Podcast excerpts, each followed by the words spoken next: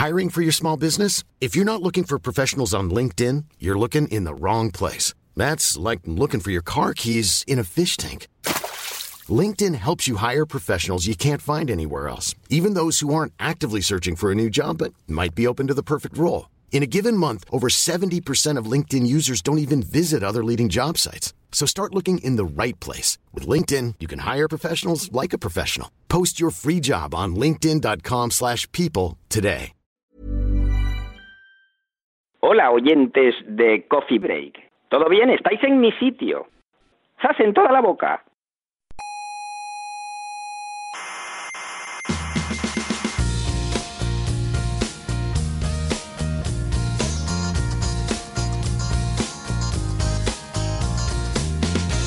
Aquí comienza Coffee Break. Eso es el, el programa ese que hablan del universo y esas cosas, ¿no? Eh, exactamente, es un- una tertulia de científicos. Ya, científico. Y Mm. habrán, habrán estudiado en Harvard, seguro, ¿no? Bueno, hay de todo. Algunos en Canarias, otros en Madrid, en Barcelona también. Ya, y, y- tendrán muchos másters de, de esos. a ver, ya, ya sé ¿no? por dónde va, pero no. Másters, cursos, cre- No, no, créditos. no, no, no, no, ¿eh? que, que sus títulos son de verdad, ¿eh? con Ah. exámenes, con trabajos. Mire, Ya. le, le propongo una cosa. Lo escuchamos un rato y al final me, de- me dice, Bueno, ¿vale? Vale, lo- hasta que empiece el fútbol lo oigo. Venga, de acuerdo.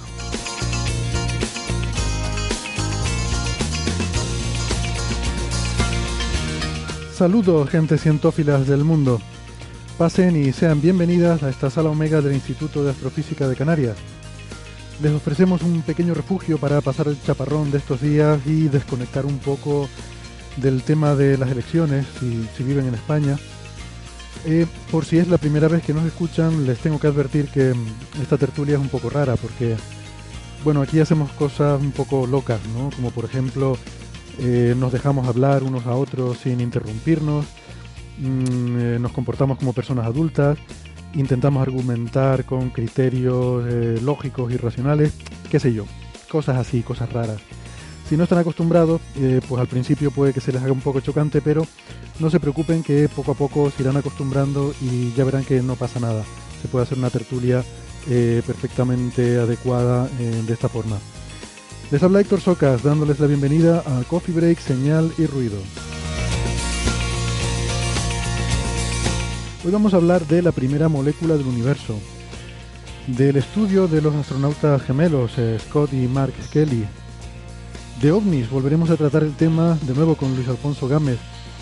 Y parafraseando al gran Paco Umbral, eh, yo he venido a hablar de mi libro, o bueno, en este caso de mi paper. ¿Se acuerdan de la cosa aquella de la cosmología de masas negativas? Bueno, pues vamos a ponernos a hablar un poquito de ese tema y vamos a desmontarla un poquito. Todo eso será en un minuto, pero antes me tomo un momentito para recordarles que nos pueden escuchar en muchos sitios. Estamos en internet, en muchas de las plataformas más importantes de podcast. Estamos en Evox, en Spotify, en Google Podcast, en Apple Podcast, en TuneIn y seguramente también en más sitios. Nosotros les recomendamos que se suscriban porque no les cuesta nada y así no se pierden ningún episodio. Suscribirse es gratis y toda la información sobre cómo hacerlo y sobre cualquier otra cosa relativa eh, al programa la pueden encontrar en nuestra página web que es señalirruido.com. Nos pueden seguir en redes sociales, estamos en Facebook y en Twitter muy activos y para alguna cosita así que sea muy privada eh, pueden enviarnos correos a la dirección oyentes arroba señalirruido.com. Eh, vamos con mucho retraso respondiendo a las cuestiones, ya se lo digo, y eh, normalmente tratamos de elegir eh, aquellas que realmente pues requieren algún tipo de interacción personal y para las otras pues preferimos hacerlo en redes sociales, porque así podemos compartir con el resto de oyentes cualquier consulta o duda que surja. Aprovecho para recordarles que en redes sociales tenemos el Club de Fans en Facebook, que eh, bueno pues es una, una reunión de amigos del programa donde se habla de las cosas que tratamos en el programa y también de otras muchas cosas que también son muy interesantes. Si son más de la radio tradicional que de internet, eh, que sepan que estamos en varias emisoras. Por ejemplo, en Canarias nos pueden escuchar en Icoden Daute Radio, Radio El Día, Radio ECA y Ondas Yaiza. En Madrid en Onda Pedriza, en Aragón en Ebro FM, en Málaga en Radio Estepona y en Argentina en la FM 99.9 de Mar del Plata. Todos los horarios y las frecuencias de estas emisoras los pueden consultar en nuestra página web.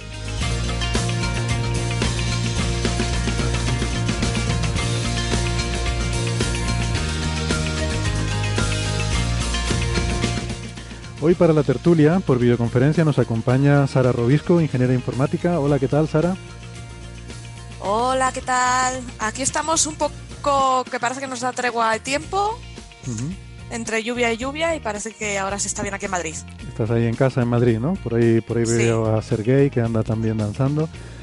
Sara es eh, arroba Sara RC80, eh, no, Sara RC en Twitter. No, Sara RC83, ¿no? 83. 83, que se me olvidó el número. El número es importante. Somos gente de ciencia. Y mm, también tenemos a Ignacio Crespo. Hola, Ignacio. Hola, ¿qué tal? Ignacio es arroba S de Stendhal en Twitter con una H intercalada. Eh, y también tenemos de vuelta a Elena Denia. Hola, ¿qué tal, Elena? Hola, muy buenas, encantada de estar aquí. Elena es, eh, astrofísica, eh, tiene un canal de YouTube que probablemente muchos oyentes ya conozcan, que es Early Universe, y es arroba early universe eh, en Twitter. Em, encantados de, darte la, bienvenida de vuelta, Elena. Bueno, encantada yo también. Muchas gracias. Em, pues nada, hoy, hoy tenemos un programa variadito, como les comentaba. Por cierto, gracias de nuevo a eh, los amigos del grupo musical de Los Estanques por esa, em, esa vuelta de tuerca que le han dado a nuestra banda sonora, esa versión un poquito mejorada que nos han enviado y que todavía no he tenido tiempo de irla montando con las otras entradillas, pero ya se habrán dado cuenta algunos oyentes de que hoy hemos puesto eh, la entradilla ya con la musiquita de Los Estanques, poco a poco iremos poniendo las demás. Em, y, nada, pues vamos al lío. Em, muchas noticias que, han salido esta semana, hemos seleccionado algunas. Em, por ejemplo, eh, hay un, artículo que ha llamado mucho la atención, quizás para comentar brevemente, porque mm, quizás valdría la pena aclarar un poco eh, en qué consiste el titular, porque da un poquito de grima, da un poquito de mal rollo, cuando oímos hablar por ahí de que reviven cerebros de cerdos muertos que llevaban varias horas muertos y los reviven suena un poco al cerdo de Frankenstein o algo así, ¿no? Y bueno, yo estuve echándole un ojo por encima al, paper científico, salió en, Nature y es de unos investigadores de, Yale, fundamentalmente, de la, Yale School of Medicine. Y, hombre, en realidad el asunto es interesante, da, mucho mal rollo y tal, pero creo que esto nos habla de, cosas que tienen que ver con, con, bueno, con lo rápido que muere el cerebro eh, cuando se queda sin oxígeno, cuando se queda sin flujo sanguíneo. Em, sabemos que bueno, las muertes por asfixia, las muertes por infarto cerebral, pues eh, rápidamente mm, el cerebro en cuanto deja de recibir oxígeno eh, es muy, muy, vulnerable. ¿no? En los primeros segundos se pierde la conciencia y en cuestión de minutos ya hay daños irreparables. ¿no? Esto es un poco el paradigma, ¿no? que ya después de unos minutos hay lesiones ya irreparables en el cerebro y este estudio, pues parece que nos da un poco de esperanza de que a lo mejor esto no es tan así, que a lo mejor, eh, bueno, es una cosa como muy todavía que hay que coger mucho, con mucha cautela, pero quizás haya esperanza para que en un futuro mm, se pueda eh, se pueda sostener vivo el cerebro durante más tiempo, ¿no? Eh, Ignacio es el experto en estas cosas, no sé si, si tienes opinión. Sí, a ver, realmente el, el estudio, es, el resumen perfecto es el que tú has hecho. Eso ¿Ah, está claro. Pues ya está. Lo que pasa, sí, yo, yo me quedaría con eso. Pero si queremos ampliar un poco el tema. Amplía, por favor, amplía. El gran problema, como siempre, es cómo se hace difusión de esto por las redes sociales. Porque lo que en principio puede sonar bastante parco, que es simplemente que se ha podido mantener con vida las células del cerebro de, cerdos mediante una perfusión, que ahora entraremos en ese tema, se convierte en titulares sensacionalistas donde hablan de cerdos que se mantienen vivos una vez sean decapitados. algo que puede recordarnos al típico pollo sin cabeza que va dando vueltas por ahí. Y esto evidentemente no es para nada lo que ha ocurrido. Lo que pasa es que sí que promete determinadas aplicaciones o nuevo conocimiento sobre cómo funciona el cerebro humano que puedan a su vez desarrollar pues eso, nuevas líneas de investigación. Lo que realmente han hecho es seccionar por el tallo cerebral el sistema nervioso de, estos animales, de cerdos y de, bueno, de cerdos solamente, creo.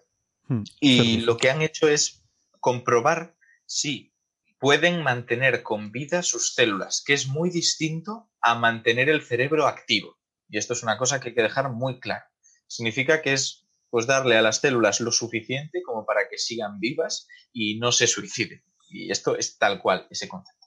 ¿Qué han hecho? Han esperado además desde que se secciona todo y se deja sin riego a ese cerebro hasta que se le da esa perfusión, ese líquido que va a correr por los vasos de nuevo, han esperado un tiempo, que normalmente es un tiempo que antes se consideraba crucial. Es más, aquel que tenga formación en, eh, reanimación y en primeros auxilios sabrá que cuando tú estás reanimando a alguien hay un tiempo a partir del cual si no responde conviene dejarlo.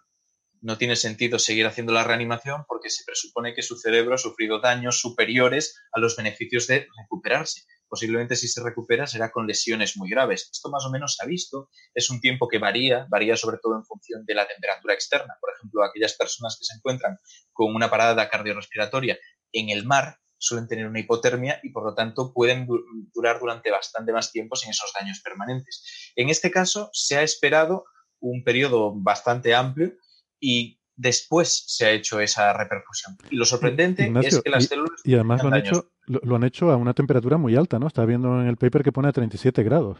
Exacto, a temperatura ambiente, que esta es la clave, porque evidentemente si lo haces a temperaturas muy bajas, pues no va a ser algo aplicable con tanta facilidad después. Pero la clave es esa, que además tampoco han reperfundido lo que fuera. No han vuelto a hacer que corra sangre por esos vasos, sino un fluido que han preparado que tiene determinadas propiedades anticoagulantes, entre otras, y que se comporta realmente pues como lo que esperarían de, esa sangre. De hecho, tiene glóbulos rojos que se encargan de hacer el intercambio de oxígeno con los tejidos y es, muy interesante por dos motivos. Primero, se plantea cosas que antes eran paradigmáticamente imposibles. Era como, no, no, ¿cómo vas a devolver la vida a ese cerebro, la vida o la vida a las células, pasado X tiempo? Y la segunda es que ese, esa perfusión que han creado parece bastante interesante para seguir investigando con ella. De todos modos, insisto en lo que he dicho antes. Aunque las células estén vivas y las neuronas de vez en cuando les dé por saltar una chispita, no quiere decir que ese cerebro esté funcionando correctamente. La actividad de ese cerebro es desorganizada, es lo que se llama. No existe un patrón de activación que podamos reconocer como que existen procesos cerebrales, más allá de cosas independientes. Básicamente no hay unas funciones emergentes a la complejidad de ese cerebro. Simplemente es un caos absoluto. Y yo creo que, es una diferencia importante, porque no se ha indagado suficiente. Pero sí que sería un, primer pasito hacia, hacia la criogenia, por ejemplo, ¿no? Consiste un poco Hombre, en, mm, en, cambiar, o sea, en utilizar un líquido que no... a ver, en cierto modo sí, pero vamos a ver, realmente aquí lo clave eh, es el tiempo ese que está sin ningún tipo de perfusión. Porque el hecho de perfundir a un organismo que no tiene latido cardíaco y bajar su temperatura para que disminuya el metabolismo y que por lo tanto se mantenga durante más tiempo, que podría ser pues esa estasis o esa criogenia de la ciencia ficción, sí que se hace a día de hoy.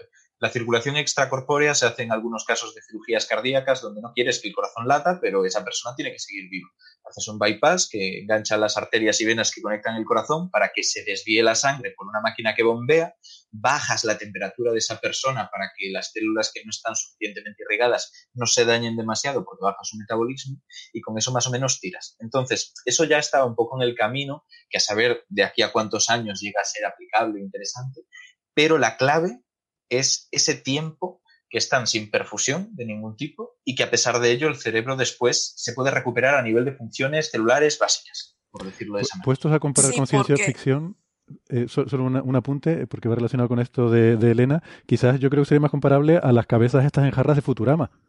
Sí, sí, yo lo he pensado, de hecho. Desde luego. Mm. Perdona, Sara, adelante. No, es que, a ver, el paper lo que te dice es eso, que lo único que se ha activado, pues eso, que el sistema inmune estaba activo, se empezó a funcionar, las células se conservaban, hacían sus funciones celulares, eh, tomaban alimento y soltaban CO2, pero de ahí no hacían nada más. De hecho, algunas le pusieron señales eléctricas, alguna neurona respondía, pero no un cerebro vivo respondería entero o regiones coordinadas. Aquí era a lo mejor una célula aislada, o sea que el cerebro en sí no había retomado la vida, pero sí que las células que se, eh, ocupan de mantener eh, con vida eran las que estaban realmente actuando, ¿no?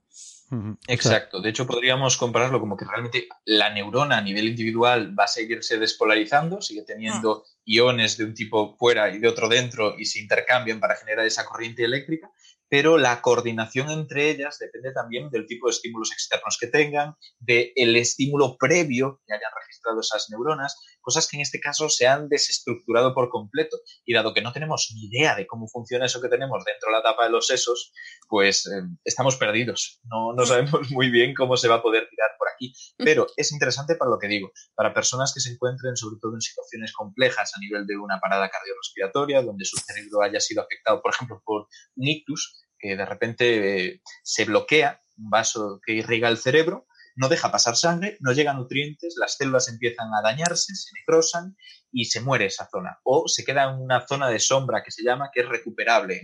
Pues tal vez esa zona de sombra, que ya sabíamos que era recuperable, con estos nuevos medios pueda ser ampliada. O sea, lo que antes se consideraba una zona perdida, ahora puede ser una zona de sombra y tener, por lo tanto, pues una buena expectativa para el paciente, un buen pronóstico. Bueno, entre comillas. Eh, bueno, otro apunte es que estos animales que se han utilizado creo que eran de una planta eh, cárnica, ¿no? O sea, eran, animales que se estaban sacrificando para producir carne y, se aprovecharon para, hacer este, este experimento.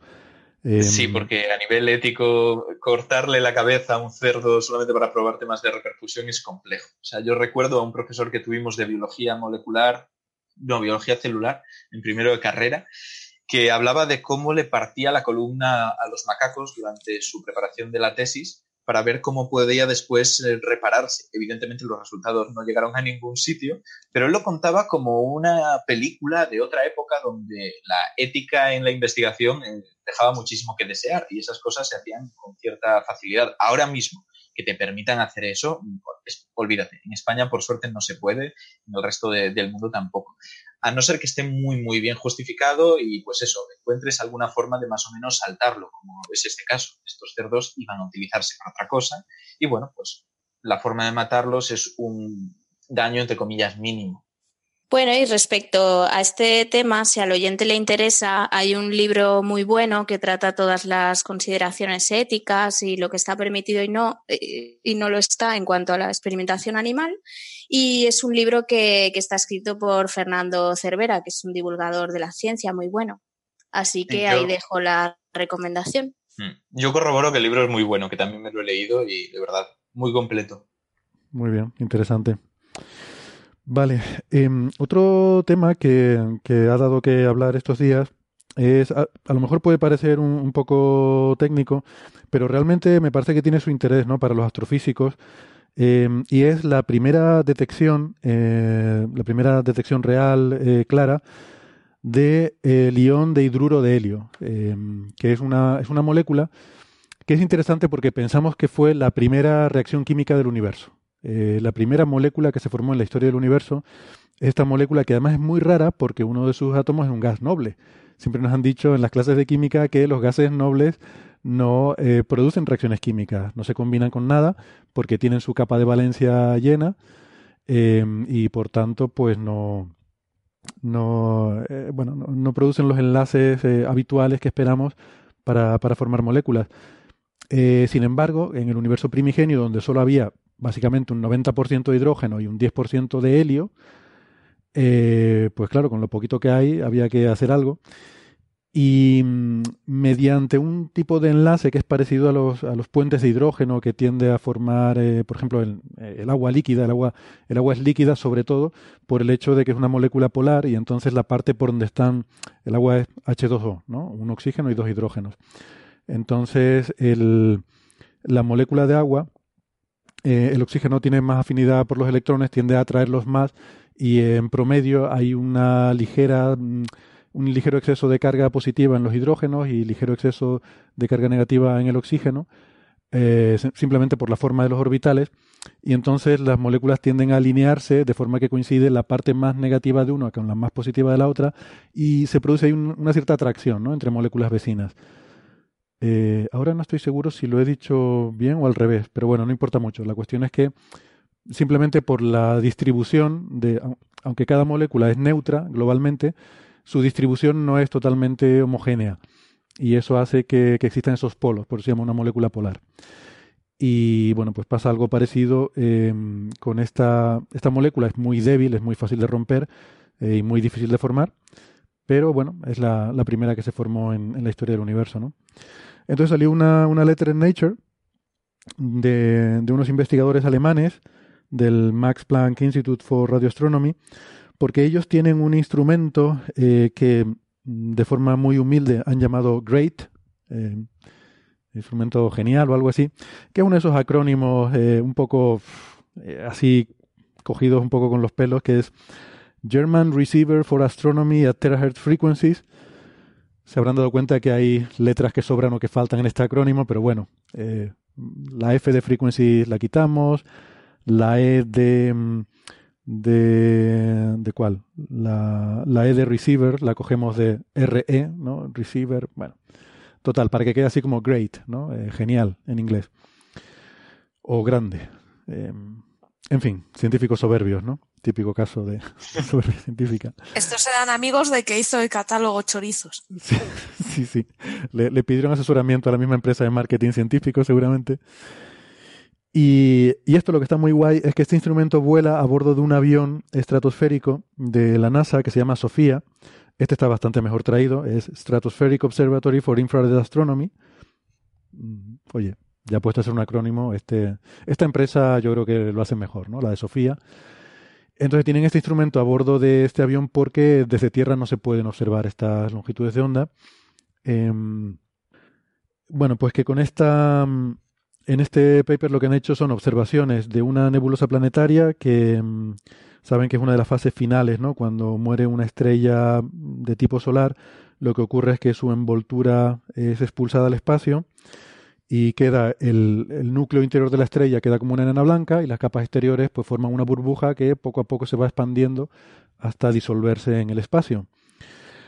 Y hay una nebulosa muy interesante que se llama NGC 7027 que eh, es muy interesante y muy poco investigada. Eh, porque, bueno, es un poco peculiar. Tiene sobre todo dos peculiaridades. Una es que es muy reciente, tiene 600 años de edad, y la otra es que la enana blanca que tiene dentro, pues es muy, muy caliente, es una de las más calientes que se conocen. También tiene que ver con que es muy, con que es muy reciente, porque claro, eh, las enanas blancas se van enfriando poco a poco. Es una estrella muerta que no tiene, no tiene reacciones nucleares. Entonces tiene la temperatura que tiene y, bueno, según pasa el tiempo, pues se va enfriando según va emitiendo radiación al espacio, ¿no? Eh, esta estrella tiene una temperatura superficial de 190.000 grados, que es una barbaridad. Pensemos que el Sol tiene 6.000 en su superficie, esta tiene 190.000 y un, brillo de unas eh, 10.000 veces la luminosidad, la luminosidad del Sol. O sea, es una enana blanca muy, muy, muy brillante, ¿no? Entonces, por el hecho de ser tan joven también es muy densa. Eh, yo estuve antes hablando con un compañero aquí en el Instituto de Astrofísica, Jorge García Rojas, que es eh, compañero y sin embargo amigo. Le estuve preguntando un poco por este, por este artículo. Y él me decía que sí, que esta, esta nebulosa es muy interesante. De hecho, él mismo, el propio Jorge, había, me estaba contando que ellos habían hecho un trabajo que, bueno, incluso habían sacado una nota de prensa porque habían detectado la primera línea de un, un elemento muy raro, ¿no? Eh, telurio ahí observado en esta nebulosa, que, que, bueno, tenía cierta relevancia porque la formación, bueno, cuando salió lo de la kilonova, ¿no? Esta esta noticia tan, tan interesante que hubo el año pasado, pues una de las conclusiones que sacó es que ahí se formaban elementos, en esas fusiones de estrellas de neutrones se formaban elementos muy raros como este telurio y ellos la habían visto en esta nebulosa, lo cual chocaba un poco ¿no? con esa formación de, o sea, de alguna forma de haber otro mecanismo de formación de, de telurio. Pero bueno, me estoy desviando del tema.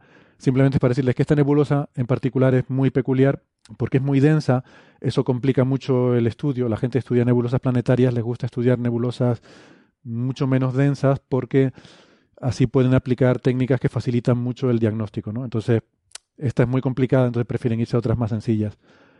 Pero para casos como este de la molécula esta de hidruro ion positivo de hidruro de helio, viene muy bien.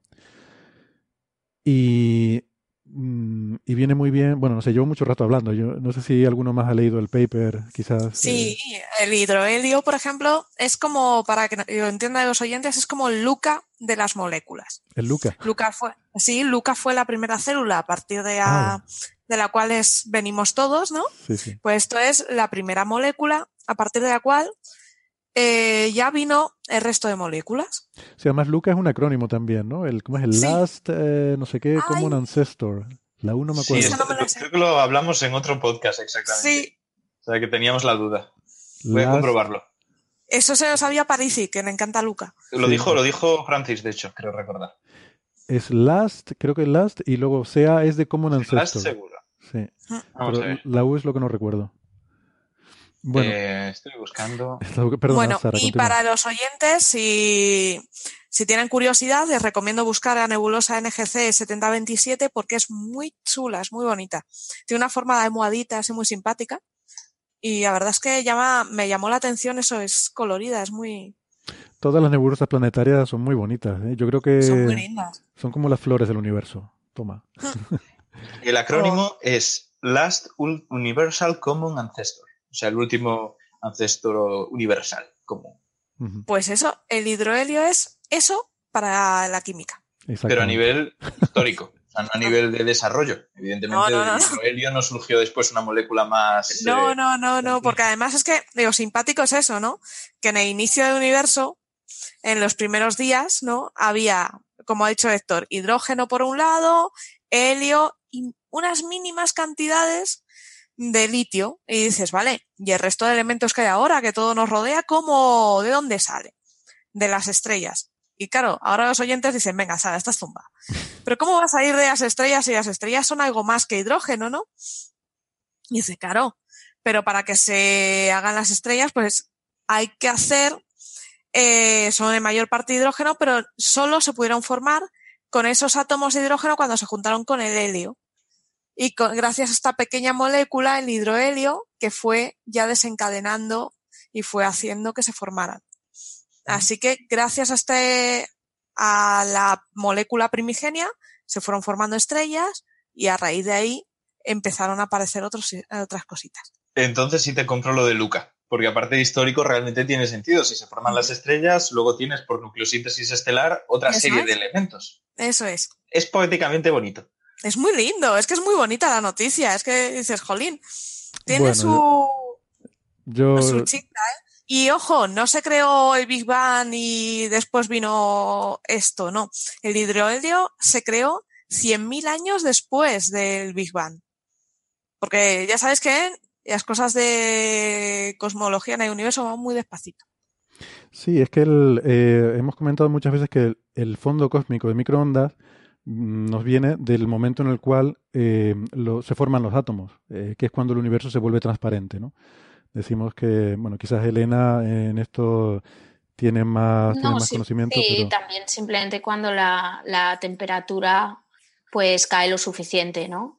Y en este otro caso que estáis comentando, pues ahí supongo que las condiciones serían todavía muy extremas, o sea, temperaturas muy elevadas.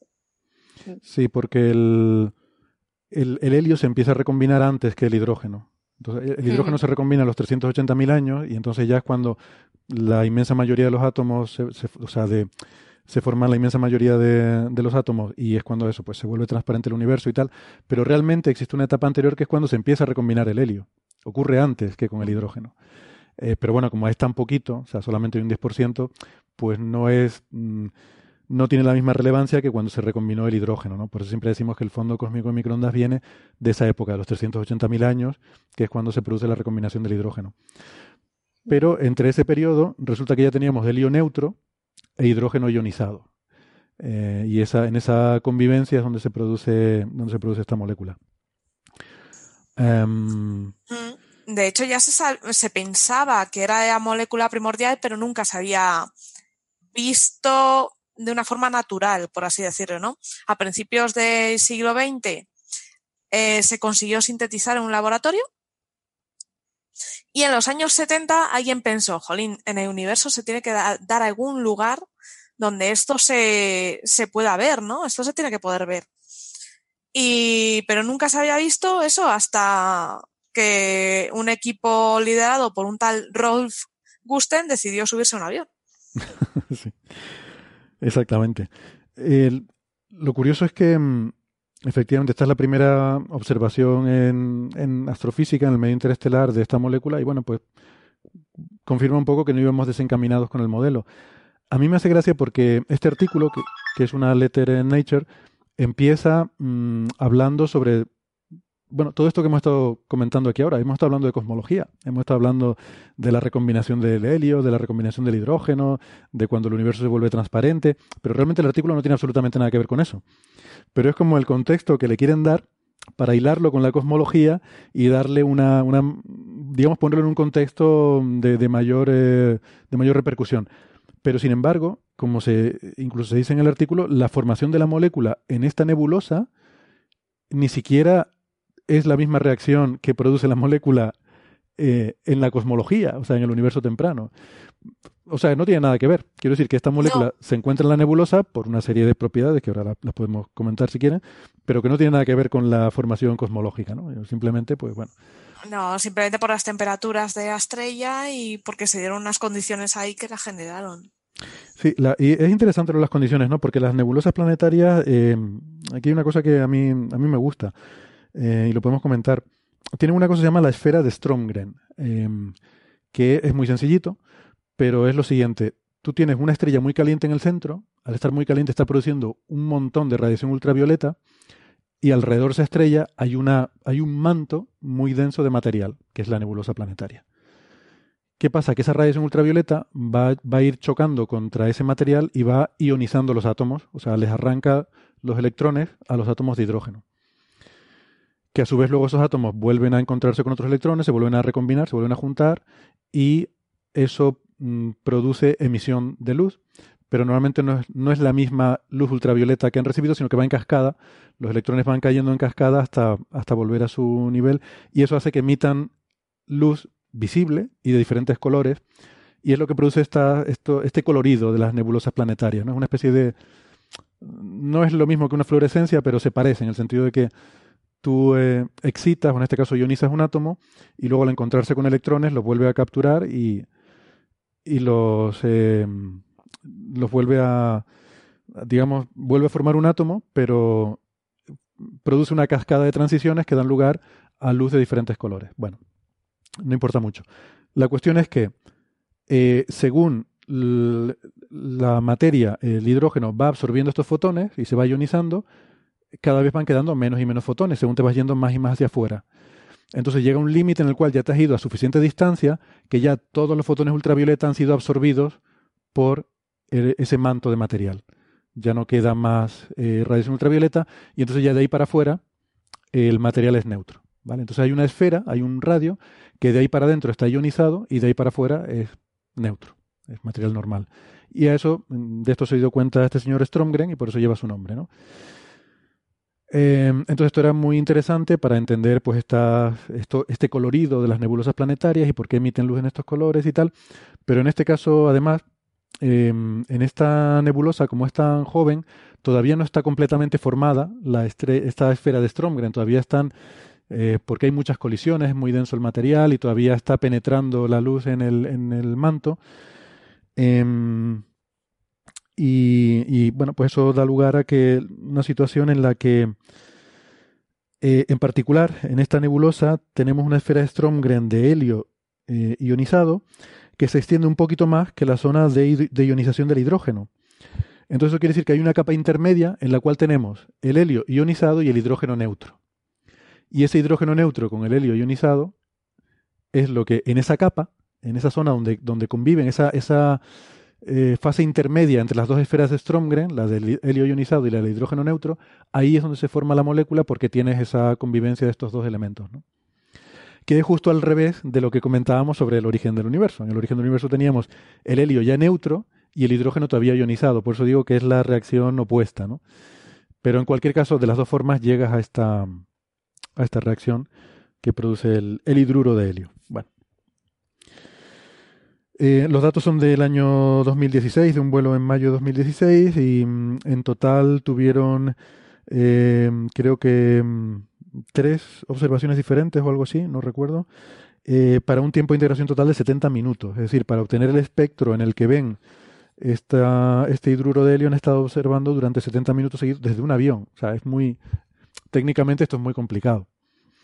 Y luego también hay problemas con el análisis de datos porque, bueno, coincide con en longitud de onda con eh, una banda de monóxido de carbono que hay que descontaminar. Esto, bueno, el, procesamiento es bastante complicado Mm, yo no entiendo lo suficiente como para criticar si es creíble o no o hasta qué punto, pero al final la conclusión de ello es que tiene una detección a nivel de 5 sigma de este hidruro de helio eh, y, y, bueno, pues vamos a, vamos a creernos que realmente el resultado es fiable y entonces sería la primera detección no ambigua que mm, ellos hacen sus modelos también para, para ver los tiempos de, de reacción, de formación, etcétera y, y bueno, es el resultado, un resultado chulo. Ya digo, es bastante técnico, pero en el, en el mundillo de la astrofísica tiene, tiene bastante relevancia.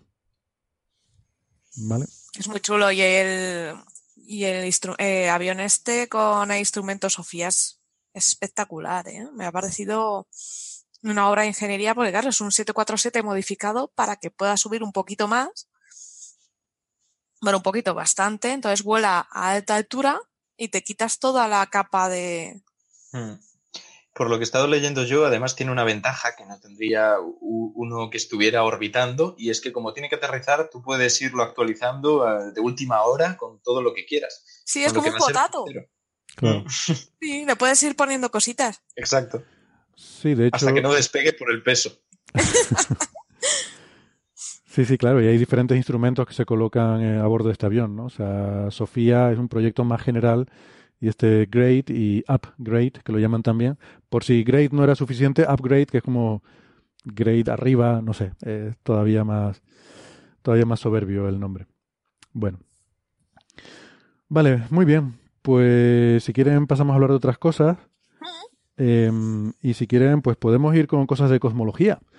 Um, y, hablamos de mi libro, eh, porque les puedo, les puedo decir con, mm, confieso que en un cierto puntito de satisfacción, que esta semana me aceptaron el paper, el que les había comentado, eh, con eh, las simulaciones y los resultados, refutando aquella teoría de una cosmología con masas negativas del amigo Jamie Farnes, que tuvo muchísima, muchísimo impacto mediático, salió en todos los medios de comunicación, que un investigador de Oxford em, pues eh, propone una teoría alternativa en la cual no existe energía oscura y materia oscura, sino que es todo nada, una cosa muy sencillita. Resulta que en el universo hay masa negativa, un mar, en todo el espacio, un mar de partículas de masa negativa que se van creando continuamente. Eh, además se van creando en el espacio vacío, va creando estas partículas de masa negativa y, y ya está, ¿no? Y, y, además, incluso como dice él mismo en su paper, por la navaja de Occam, esta explicación es más sencilla que la de, que la de asumir que existe una energía oscura y una materia oscura, ¿no? Todo esto lo comentamos en detalle en el episodio 193, ¿no? El modelo este de Farns. Y de hecho, bueno, es curioso porque realmente este paper que he publicado es un poco consecuencia de haber discutido esto en Coffee Break, porque en aquel episodio recuerdo incluso que se nos, discutiendo el tema, se nos ocurrieron algunas ideas de cosas con las que esto parecía que que no, que no iba a encajar, ¿no? Em, que bueno, luego, luego, les cuento un poco. Yo eh, no sé si, Elena, tú que sabes más de cosmología, eh, ¿estabas familiarizada con el trabajo este de Farns? Eh, mm, no lo estaba, sí que había escuchado la noticia, pero la verdad es que no le presté mucha atención. A ver, entiendo que, que esto lo ha desarrollado un poco dentro de, de, lo que se llama ciencia de frontera, ¿no? no es, es un poquito flirteando con los límites del conocimiento, jugando con las matemáticas, unos desarrollos teóricos que hace él. Yo, de hecho, por las propias declaraciones que, que hace en medios, yo creo que, ni siquiera él se cree este, este modelo, ¿no? Él, ha hecho unas pruebas y dice, pues mira, matemáticamente me sale que, tienen sentido. Ahora ya, Héctor, también tú nos contarás cuáles son las discrepancias que, has encontrado, ¿no? Porque tú mismo has intentado reproducir estos eh, modelos eh, juguete, ¿no? que ha generado él con unos puntos. Creo que ha puesto el código a disposición del resto de la comunidad científica. Mm. Y, bueno, pues eh, no escuché el capítulo de Coffee Break en el que, en el que discutíais sobre, sobre esta cosmología que, proponía el autor, pero bueno, básicamente lo que, lo que entiendo que, propone es, eh, pues eso, estas partículas de masa negativa que están pululando por ahí, por todo el universo, que explican el movimiento de rotación de las galaxias, eh, que se supone, o al menos él obtiene en su modelo, que estas partículas se tendrían una distribución esférica alrededor de, la, de las galaxias, o sea, de la materia ordinaria, y que, y que, bueno, que no estarían distribuidas en principio eh, formando ningún tipo de estructura, porque hay un efecto de repulsión entre las, las propias partículas de masa negativa. A ver, a mí este tema me cuesta mucho porque es que, claro, no puedo imaginar un, un, objeto de masa negativa porque, claro, entonces me empiezo a, a, preguntar cosas así a grosso modo, en plan, pues esta masa negativa ocupa algún espacio. O sea, e, este tipo de cosas, eh, no sé, yo creo que quedan un poquito eso fuera, fuera de la ciencia normal. Y, nada, yo quería preguntarte, Héctor, eh, qué es lo que habías obtenido tú, porque creo que el, el, modelo que te sale en el artículo no presenta, o sea, el de los halos de materia oscura, eh, o la comparación que hace este señor eh, con, con, esta distribución esférica, parece que no acaba de ser tan esférica, ¿no? Él, él quizá utiliza eh, o mete algún alguna proporcionalidad que no, que no es exactamente la correcta, si no me equivoco. Sí, él, eh, bueno, lo primero, es cierto lo que tú dices, que él puso su código a, públicamente a disposición de la comunidad, lo cual es una muy buena práctica y en este caso además creo que ha sido, que ha sido muy importante porque yo una de las primeras cosas de las que me di cuenta es que no, no me cuadraba, o sea, no me salían las mismas cosas que a él. Eh, Y entonces empecé a mirar su código eh, para comparar ¿no? lo que yo estaba haciendo con lo que él estaba haciendo y pues rápidamente me di cuenta que tenía un error, que tenía un error en el código. Entonces hubo cierta discusión a cuenta de eso, pues claro, yo contacté con él. Eh, y bueno, tú decías que si él no se lo cree mucho, yo, yo creo que él sí se lo cree mucho, su modelo, porque se, no se pone muy pesado. Yo por escuchar, o sea, por leer alguna declaración, tipo, sí, esto es posible, pero bueno, puede ser perfectamente que no lo sea. Yo creo que sí que he llegado a, a leer esa declaración. Él dice eso, efectivamente. Él dice que, bueno, que es posible que en el futuro se demuestre que su modelo no es el correcto, ¿vale? Hmm. Pero si le intentas discutir las cosas que él presenta, eh, se defiende con uñas y dientes eh, y, bueno, de hecho, cuando yo puse mi, mi paper, la primera versión, cuando la envié a la revista, la subí también al archive. Eh, ya yo se la había enviado a él y habíamos estado discutiendo un poco el asunto. Entonces él inmediatamente pues mm, puso en Twitter una serie de, de comentarios eh, pues un poco defendiéndose o defendiendo su modelo eh, e intentando criticar algunas de las cosas que tenía en el paper, ¿no? Yo no quise entrar en eso y de hecho se lo dije a él, yo mira, yo no voy a entrar en una discusión en Twitter, no, creo que no procede. Merece la pena. Sí, eh, eh, nada, eh, pero... Mm, pero, pero entonces, por ejemplo, eh, uno de los errores que tú encuentras es que la fuerza de, eh, que, que, él está simulando Su gravedad está no mal. varía con la inversa de la distancia, ¿verdad? Claro, o sea, varía... varía... con la inversa de la distancia y no con la inversa de la distancia al cuadrado. O sea, ahí hay una primera diferencia eh, que hace que luego eh, el, el, el, sistema adopte otra forma, ¿verdad? O sea, Yo no sé si adopte otra forma porque sigue siendo una fuerza central. O sea, es posible que cualitativamente no afecte mucho los argumentos. Él, él al principio eh, negaba que, que existiera ese error, ¿vale? Luego me costó mucho convencerlo, tuve que hacer, de hecho tuve que coger y hacer un caso de prueba tonta en la cual cogía su código y le ponía un ejemplo muy sencillito con un, un, par de masas de prueba y ponía unos prints simplemente para enseñar cuánto valía el valor de la aceleración gravitatoria y eso lo puse en GitHub también eh, públicamente, cualquiera lo puede ver, lo pondré también con las referencias de este episodio y hasta que no puse eso, él realmente no aceptó que su código estaba, estaba mal. Una vez que vio eso, entonces dice, bueno, pero no es, eso no es un bug, eso es simplemente, eh, dice, eso no es un bug hasta que alguien me demuestre que invalida las conclusiones de mi yeah. trabajo. La típica confusión cuando asignas una variable, vamos, eso que una se encuentra todos los días. Digamos sí, digamos que, que, afectaría a distancias más amplias. Lo que él tiene es una simulación en la que la gravedad es mucho más fuerte de lo que sería la gravedad real, porque según te vas alejando, en vez de caer como de distancia al cuadrado, va cayendo solo como la distancia. Exacto. Entonces tienes una gravedad que según va, vas yéndote lejos, es más fuerte de lo que debería ser. Pero bueno, él dice que queda igual, que eso no afecta mm, a las conclusiones y que mientras nadie demuestre que sus conclusiones están mal por eso, no es un error. Yo digo, vale, Pues no, de hecho, en esa primera versión del paper yo decía que bueno, que su código tenía un error, pero pero que no importa, yo no, a ver, yo no estaba intentando criticar el código, sino criticar la teoría, ¿vale? Entonces yo he dicho, bueno, vale, no importa, su código tiene un error, vamos a hacerlo bien. Entonces yo repetí las simulaciones bien hechas para ver, eh, digamos, para, para criticar la teoría en sí, no el, a mí el, error me daba un poco igual. ¿Qué es lo que pasa? Que cuando quizás cometí el error de poner explícitamente en el paper que había un bug en su código, y eso, eh, ese, esa palabra es muy llamativa. Y entonces algún blog de internet mm, hizo un poco de escarnio y de mofa. Eh, Ah. y hay, hay un blog bastante conocido, se llama Telescoper, que titulaba, eh, ponía mi paper y lo titulaba el, el bug de la masa negativa. Eh, Luego el texto, el texto era bastante correcto, pero el titular sí que es verdad que era un poco hiriente, ¿no? Y yo entiendo que él se sintió herido y por eso publicó esa respuesta. Pero oye, no pasa nada, todos podemos equivocarnos. O sea, un bug en un código numérico es lo más normal del mundo, no pasa nada.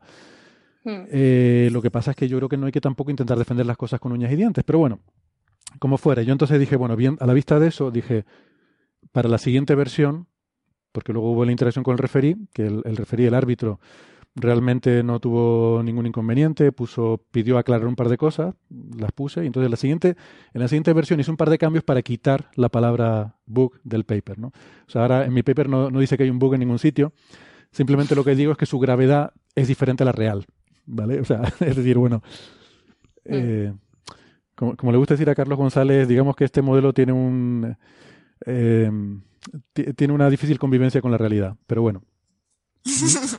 No llamarlo bug directamente, sino decir No, es que bug es una palabra bastante fea. Yo normalmente llamo, pues eso. Mira, aquí ha habido un fallo, un despiste, un Sí. lo que sea. Porque que... No, cuando quite, estás quite eso también. líneas de Quite eso también. Sí, hecho, puede ponía- ser, a ver, una, que es que se nos puede pasar una mala asignación de variables o sí. tú crees que lo estás haciendo bien y de repente, por lo que sea, te Yo has usaba, despistado y se te ha olvidado yo usaba la expresión, hacer. Yo usaba la expresión coding error. Además puse subtle, Sí, errores de subtle código, coding error, es- ¿no? Un, un error sutil en el código. Ya está. Mm, No era y ya tampoco. está, es que es lo que pasa. Pero De bueno, todos para- modos, es que son, son términos descriptivos, estáis diciendo lo que hay. Y Lo si que hay, hay. un error en el código, hay un error en el código. A mí lo que me sorprende realmente es que la única forma que parece concebir él para que se tire por tierra lo que asume en el paper es que se demuestre que las conclusiones están equivocadas. O sea, independientemente de que se esté basando en cosas que no coincidan con otras observaciones. O sea, ahí está habiendo un problema importante de cómo entiende la, la ciencia. Sí, sí. ¿eh? No, no, claramente. Sí. Y además. Necesita eso, eh, entender un poquito mejor la ciencia, cómo va, y necesita también un amigo informático que le eche una mano y le dé capones de vez en cuando, ¿sabes? Un capón cariñoso así de ¿qué estás haciendo? A ver, él dice que es potencialmente consistente eh, con observaciones robustas como por- potencialmente, eh, insisto, de las formas- supernovas, del fondo cósmico de microondas, de los, eh, las agrupa los clústeres de galaxias y demás, pero dice que esto se podrá ver pues en 2030 o algo así, con, Claro. con los datos de Sky y de otros proyectos de observación. Sí, yo eso lo entiendo. O sea, bueno, lo entiendo, lo entiendo a nivel divulgativo, pero el problema que yo estoy viendo es el tema de la gravedad, cómo, cómo cambia a medida que te alejas. A mí eso me parece que es algo que ya se está comprobando hoy en día que no responde a su modelo. Me Eso es. Eso ya grave. te está tirando por tierra lo que estás Si haciendo. yo creo un modelo de cómo funciona pues, una red neuronal para, por ejemplo, guardar información y me dice que el cerebro tiene que, que brillar en rojo, yo no incluyo eso en mis cons- conclusiones, pero el hecho de que el cerebro no brille en rojo quiere decir que mi modelo tiene algo seriamente equivocado. jodido así. Aunque me haya centrado solo en otro tipo de conclusiones. Sí, pero es que ese tipo de errores te pueden dar una, un mal resultado. Sí, yo, que es lo yo- que ella está dando y no lo quiere comprender. O sea, es una persona que se encabezonó, se ha cerrado en banda. sí, de todas formas, o sea, sobre esto, yo creo que ha jugado.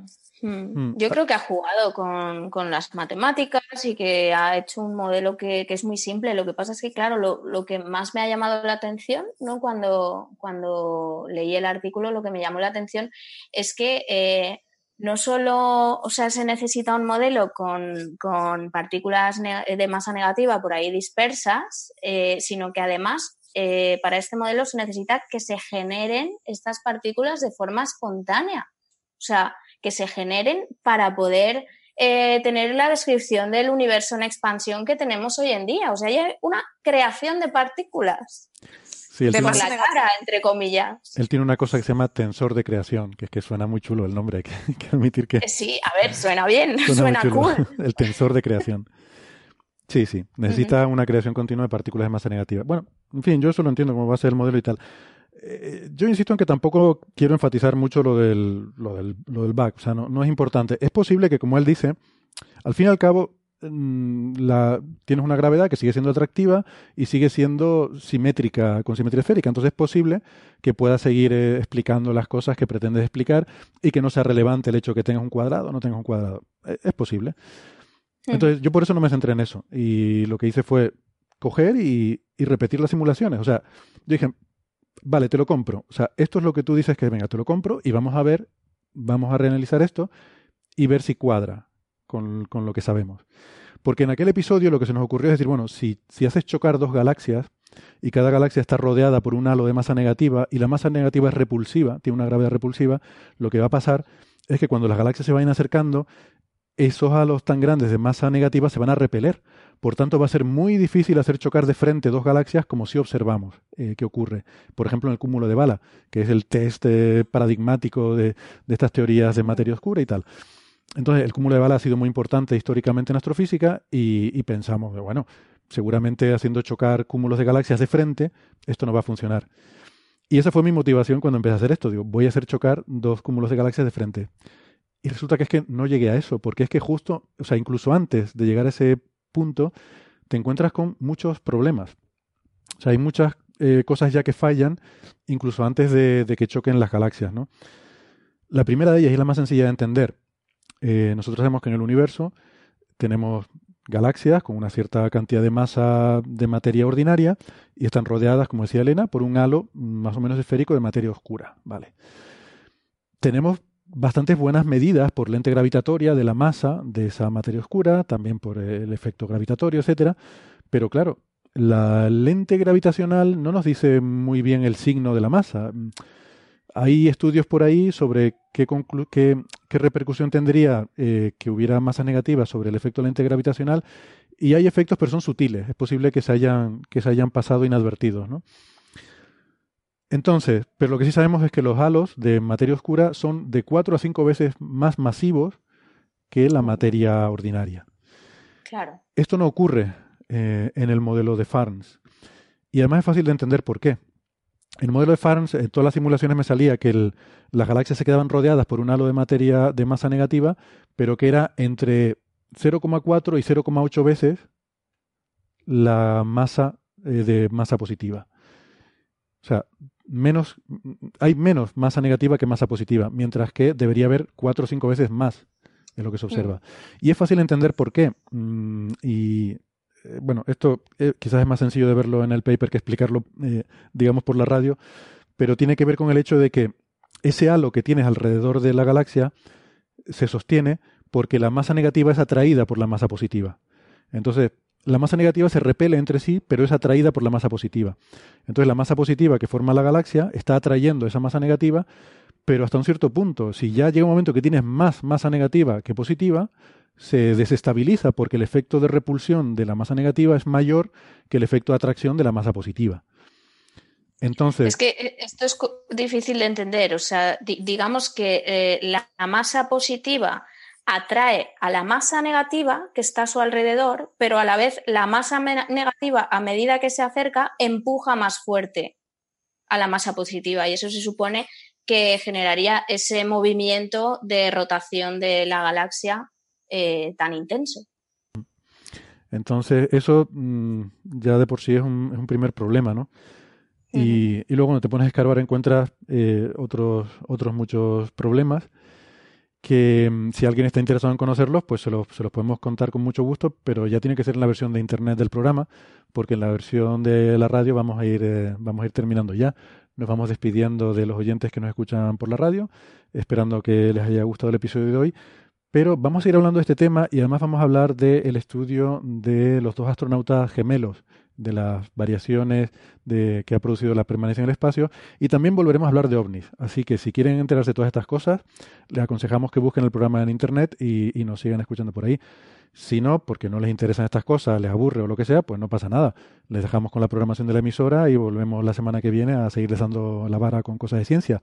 Pero si les interesa y nos están escuchando por internet, no se vayan que ya volvemos. Venga, hasta ahora. Hasta luego. Hasta luego.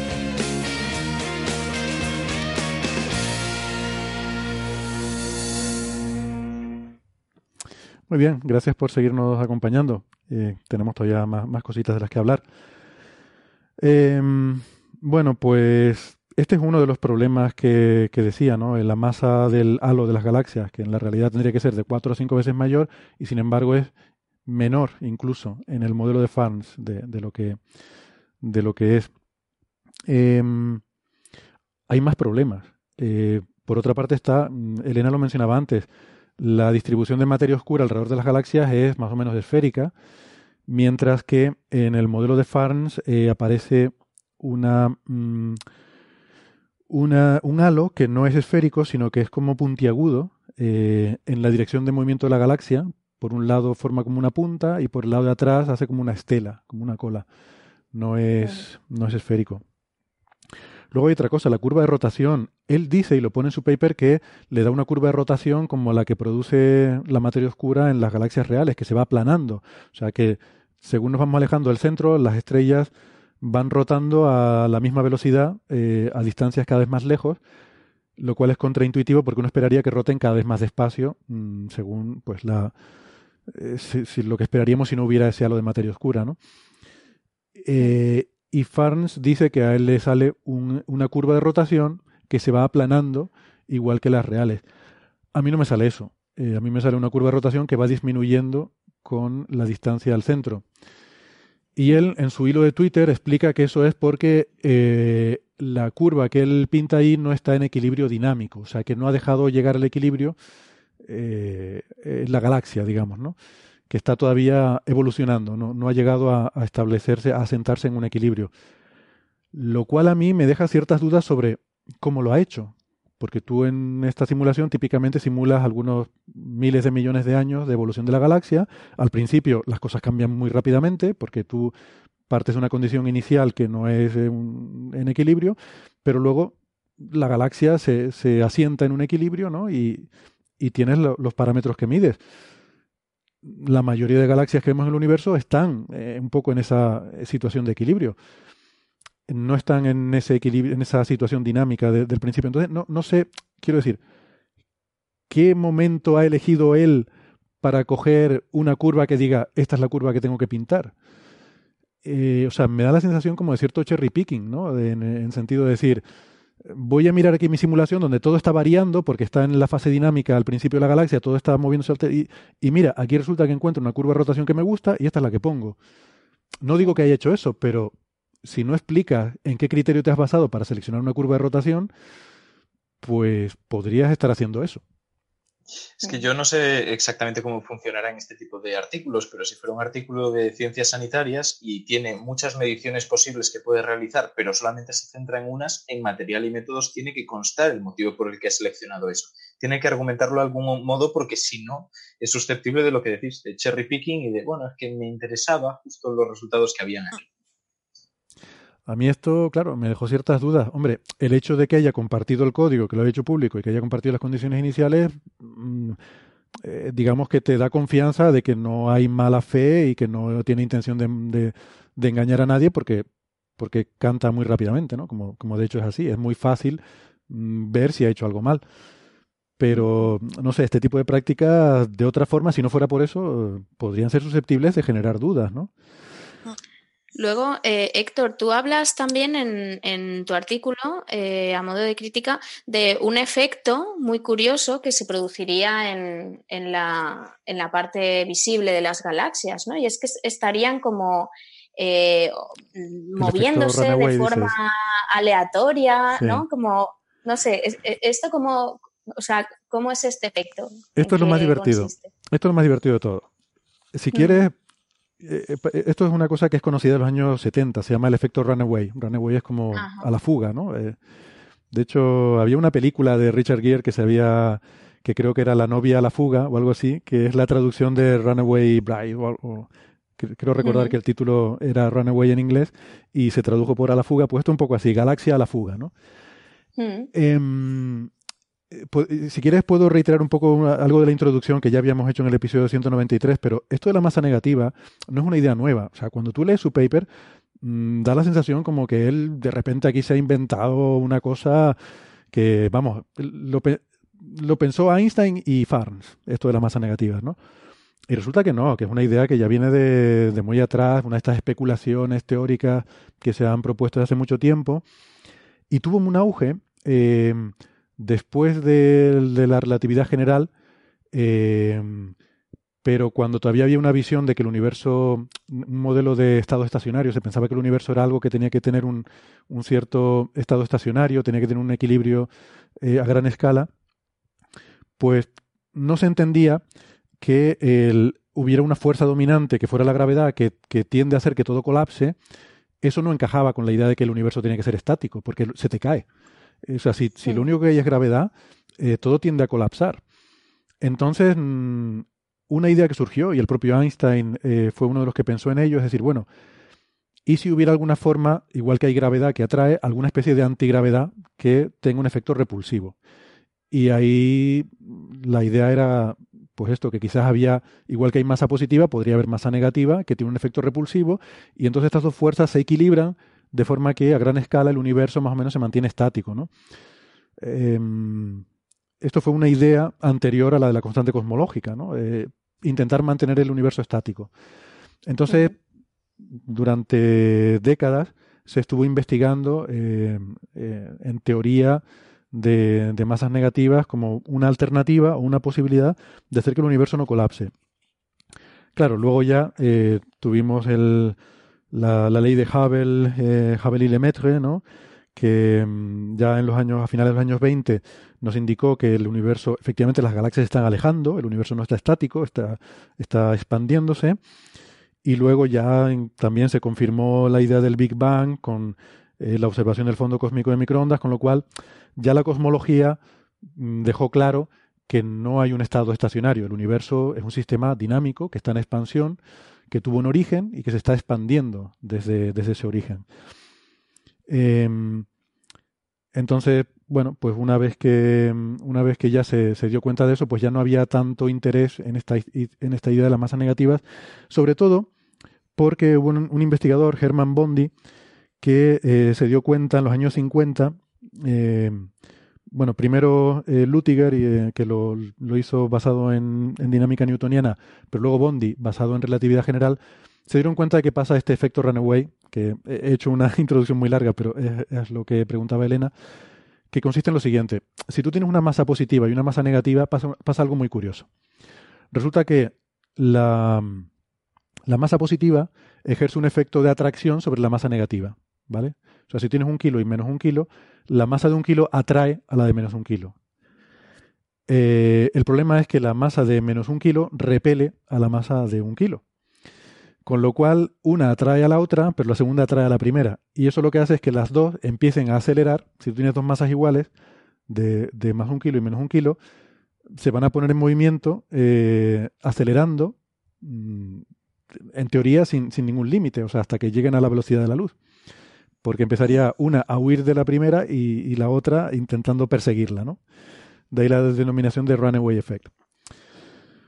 Claro, esto mm, en los años 50 se dijo, bueno, pues entonces esto quiere decir que seguramente no existen las masas negativas porque este comportamiento eh, es, eh, es, algo grotesco. Esto no puede existir en la naturaleza. Que tú pongas dos particulitas y empiecen a correr una tras de la otra acelerando eh, sin más. Hay gente que defiende esto diciendo, bueno, no pasa nada, esto no viola la física, porque como una tiene masa positiva y la otra negativa, el momento total sigue siendo cero. Es decir, la cantidad de momentos sigue siendo cero. Pero yo esto no me lo creo, porque la conservación del momento, eh, bueno, lo, discuto en el paper, ¿no? no tiene mucho sentido, es enrollarme mucho, da un poco igual. Esto se, se pensaba que era una cosa muy grotesca y que probablemente no existía en la realidad. Bueno, pues lo que ocurre es que las galaxias con el modelo de Farns hacen justo eso. Hay un efecto Runaway a gran escala. Si tú coges una galaxia mm, formada por masas positivas y rodeada por una esfera de masa negativa, en principio, si todo es exactamente simétrico, se va a mantener quieto, porque por simetría eh, todas las fuerzas se cancelan.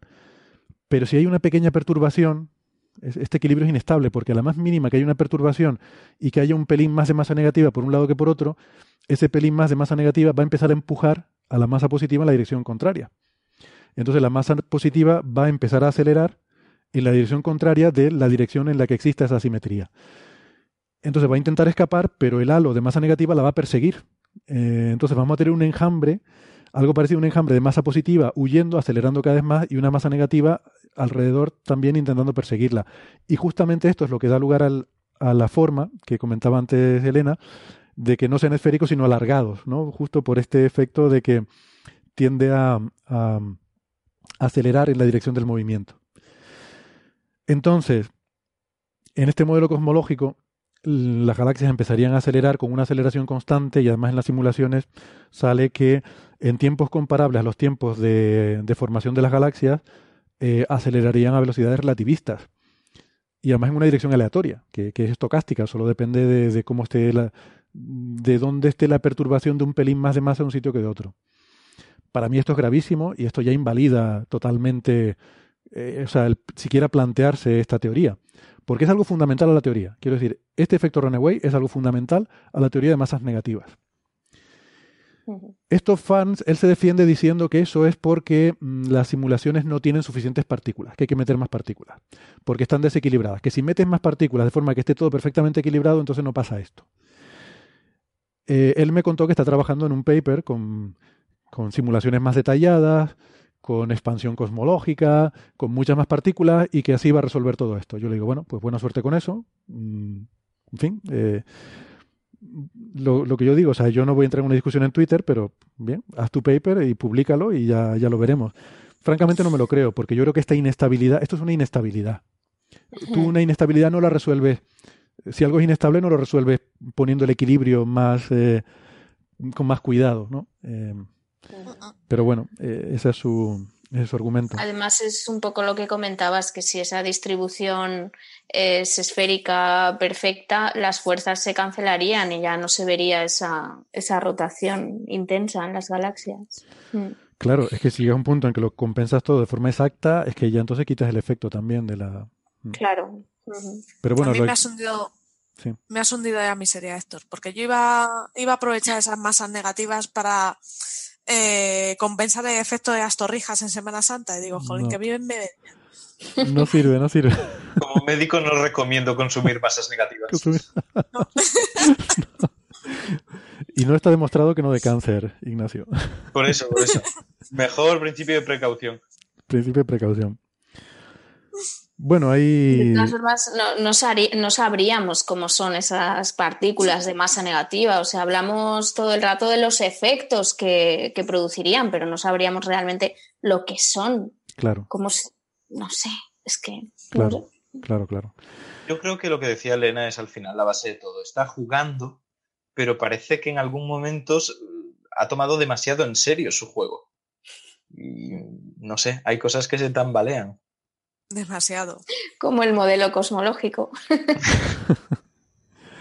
Hombre, yo, yo creo que, en fin, está bien tener una idea y plantearla y que sea una idea valiente y arriesgada y tal.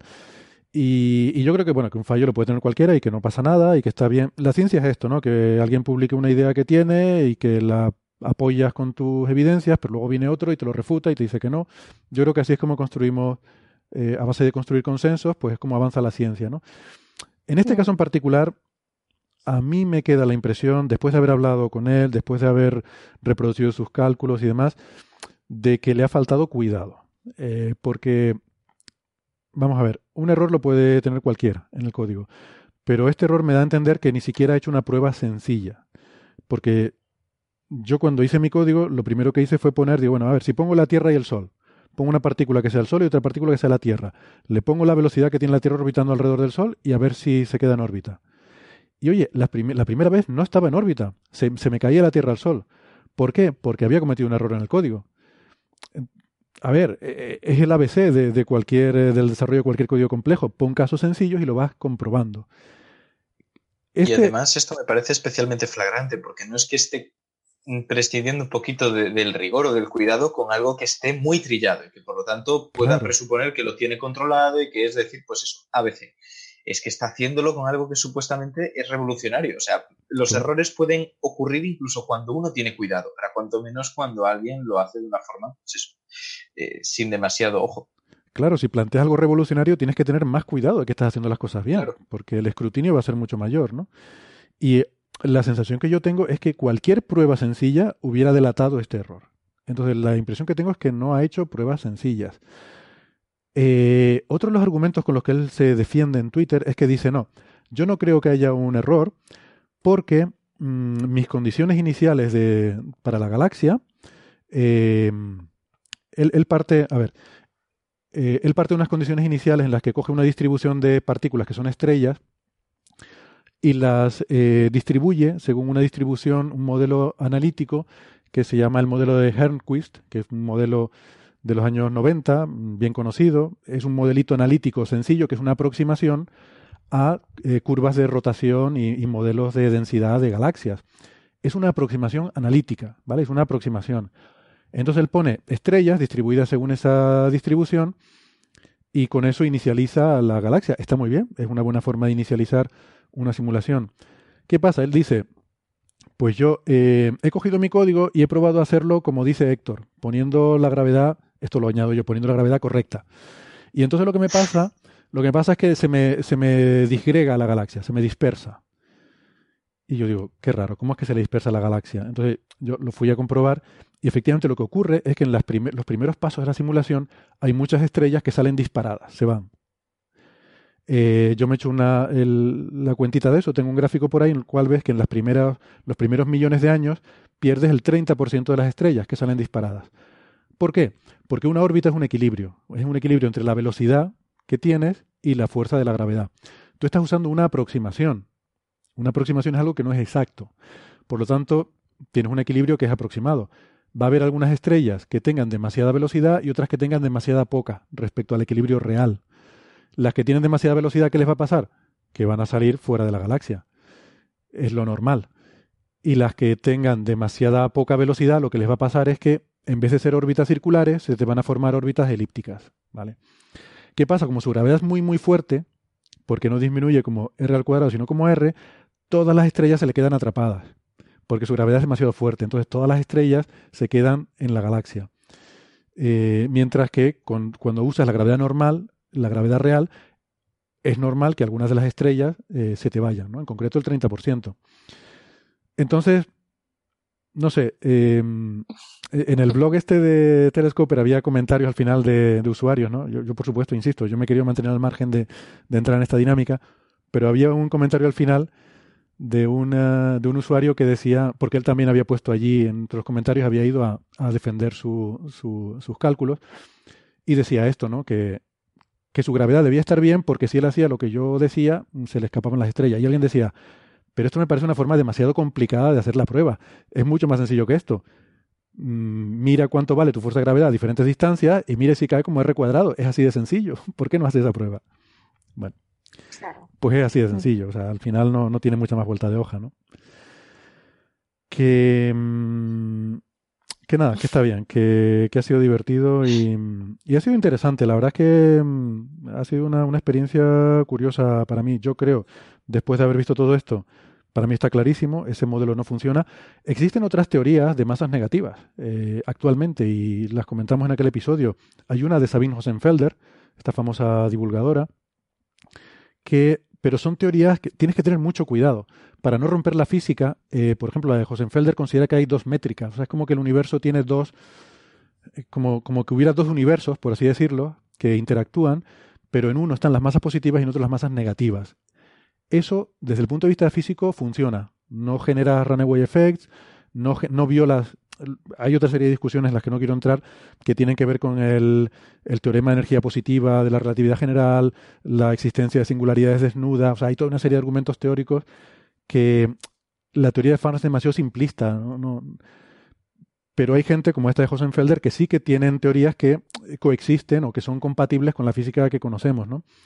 Hay un. em, hay un modelo eh, un poco curioso que considera que hay antimateria con masa negativa y que, bueno, eh, tiene algunas dificultades. Yo, creo que, se pelea con algunas de las cosas que, conocemos, pero, pero, pero bueno, que no es, no es tan no es tan grotesco como este.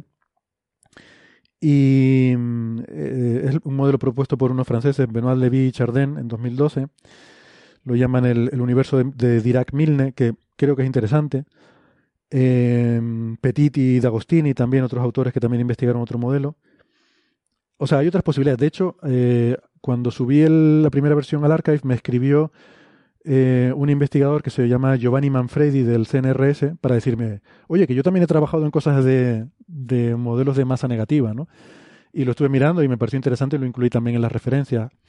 O sea, hay, sobre todo en los últimos años, hay una, hay una serie de, de teorías que se han desarrollado y que no han tenido para nada la repercusión mediática que ha tenido esta, quizás porque no son de un investigador de Oxford y no les han hecho una nota de prensa como la que hacía este, poco menos que diciendo que... Mm, es que además hay un punto de arrogancia, ¿sabes? En la nota de prensa y en el paper lo comentamos, ¿no? Hay un punto de... Hace, hace una broma diciendo, a ver si todo esto de la cosmología es un error de signo. O sea, a ver si toda la cosmología moderna va a tener un error de signo. Eh, que, que, sí, que puede ser una broma, pero, pero que, mm, no sé, yo, yo, le veo un punto de arrogancia a esa broma, ¿no? Y creo que, insisto, hay otras teorías que no han tenido ni, ni de lejos esta repercusión mediática que ha tenido el, la de Farns. Y que no son tan sencillas y no explican tanto la materia como la energía oscura, sino se centran en solo la energía oscura, pero que están ahí, que, que existen y son modelos interesantes. Entonces, bueno, mm, el, el, tema desde un punto de vista teórico es interesante. Yo no creo que existan masas negativas porque hay una serie de problemas teóricos con las que se enfrenta, que en el paper están discutidas por si alguien tiene interés. Por cierto, una de ellas es la del motor de Alcubierre. Quiero decir, si, existiera masa negativa, se podría, eh, construir un motor de, Alcubierre y eso podría provocar violaciones de la causalidad porque con un motor de Alcubierre uno mm, de, los efectos secundarios es que puedes viajar en el tiempo, puedes crear lo que se llaman bucles temporales cerrados eh, y hacer una especie de máquina del tiempo que dé lugar a violaciones de la causalidad. Podrías introducir paradojas temporales, ¿no? Y esto mola mucho. De hecho, se lo, lo consulté con el propio Miguel Alcubierre, eh, que es una persona, por cierto, muy agradable y que está muy activo en Twitter y si hablas con él te contesta y tal. Y le, comenté un poco esto, ¿no? Lo del paper, le envié el paper y le, pregunté su opinión sobre, claro, ya que lo menciono, pues y, en fin, para asegurarme que no digo ninguna barbaridad sobre por lo menos la parte en la que hablo de su trabajo, ¿no? Y me contestó muy amablemente diciendo que sí, que, que era correcto, incluso me dio alguna sugerencia que, que la he incorporado también. Eh, así que nada, muy bien. Ah, quiero agradecer antes que se me olvide a... Um, quiero agradecer a, a, eh, a Silverín McSilver de, del Club de Fans, muchos la conocerán, que se leyó el paper y me hizo notar un error que tenía en una referencia. Eh, así que gracias, Silverín. tenía mal eh, el año de una de las referencias de la del principio matemática de Newton, porque no eh, la saqué, de, o sea, eh, yo uso, bueno, como muchos, muchos de nosotros, el paquete este de BibTeX para mm, gestionar automáticamente las citas. Es muy habitual, por lo menos en astrofísica, no sé si en otras áreas de la ciencia. Y entonces muchas de las citas te puedes descargar de internet, de librerías que hay, eh, un, digamos, un ficherito con la, la cita, la referencia en un determinado formato y entonces automáticamente se te incluyen con el formato de la revista en tu, en tu paper y tal y simplifica mucho el trabajo.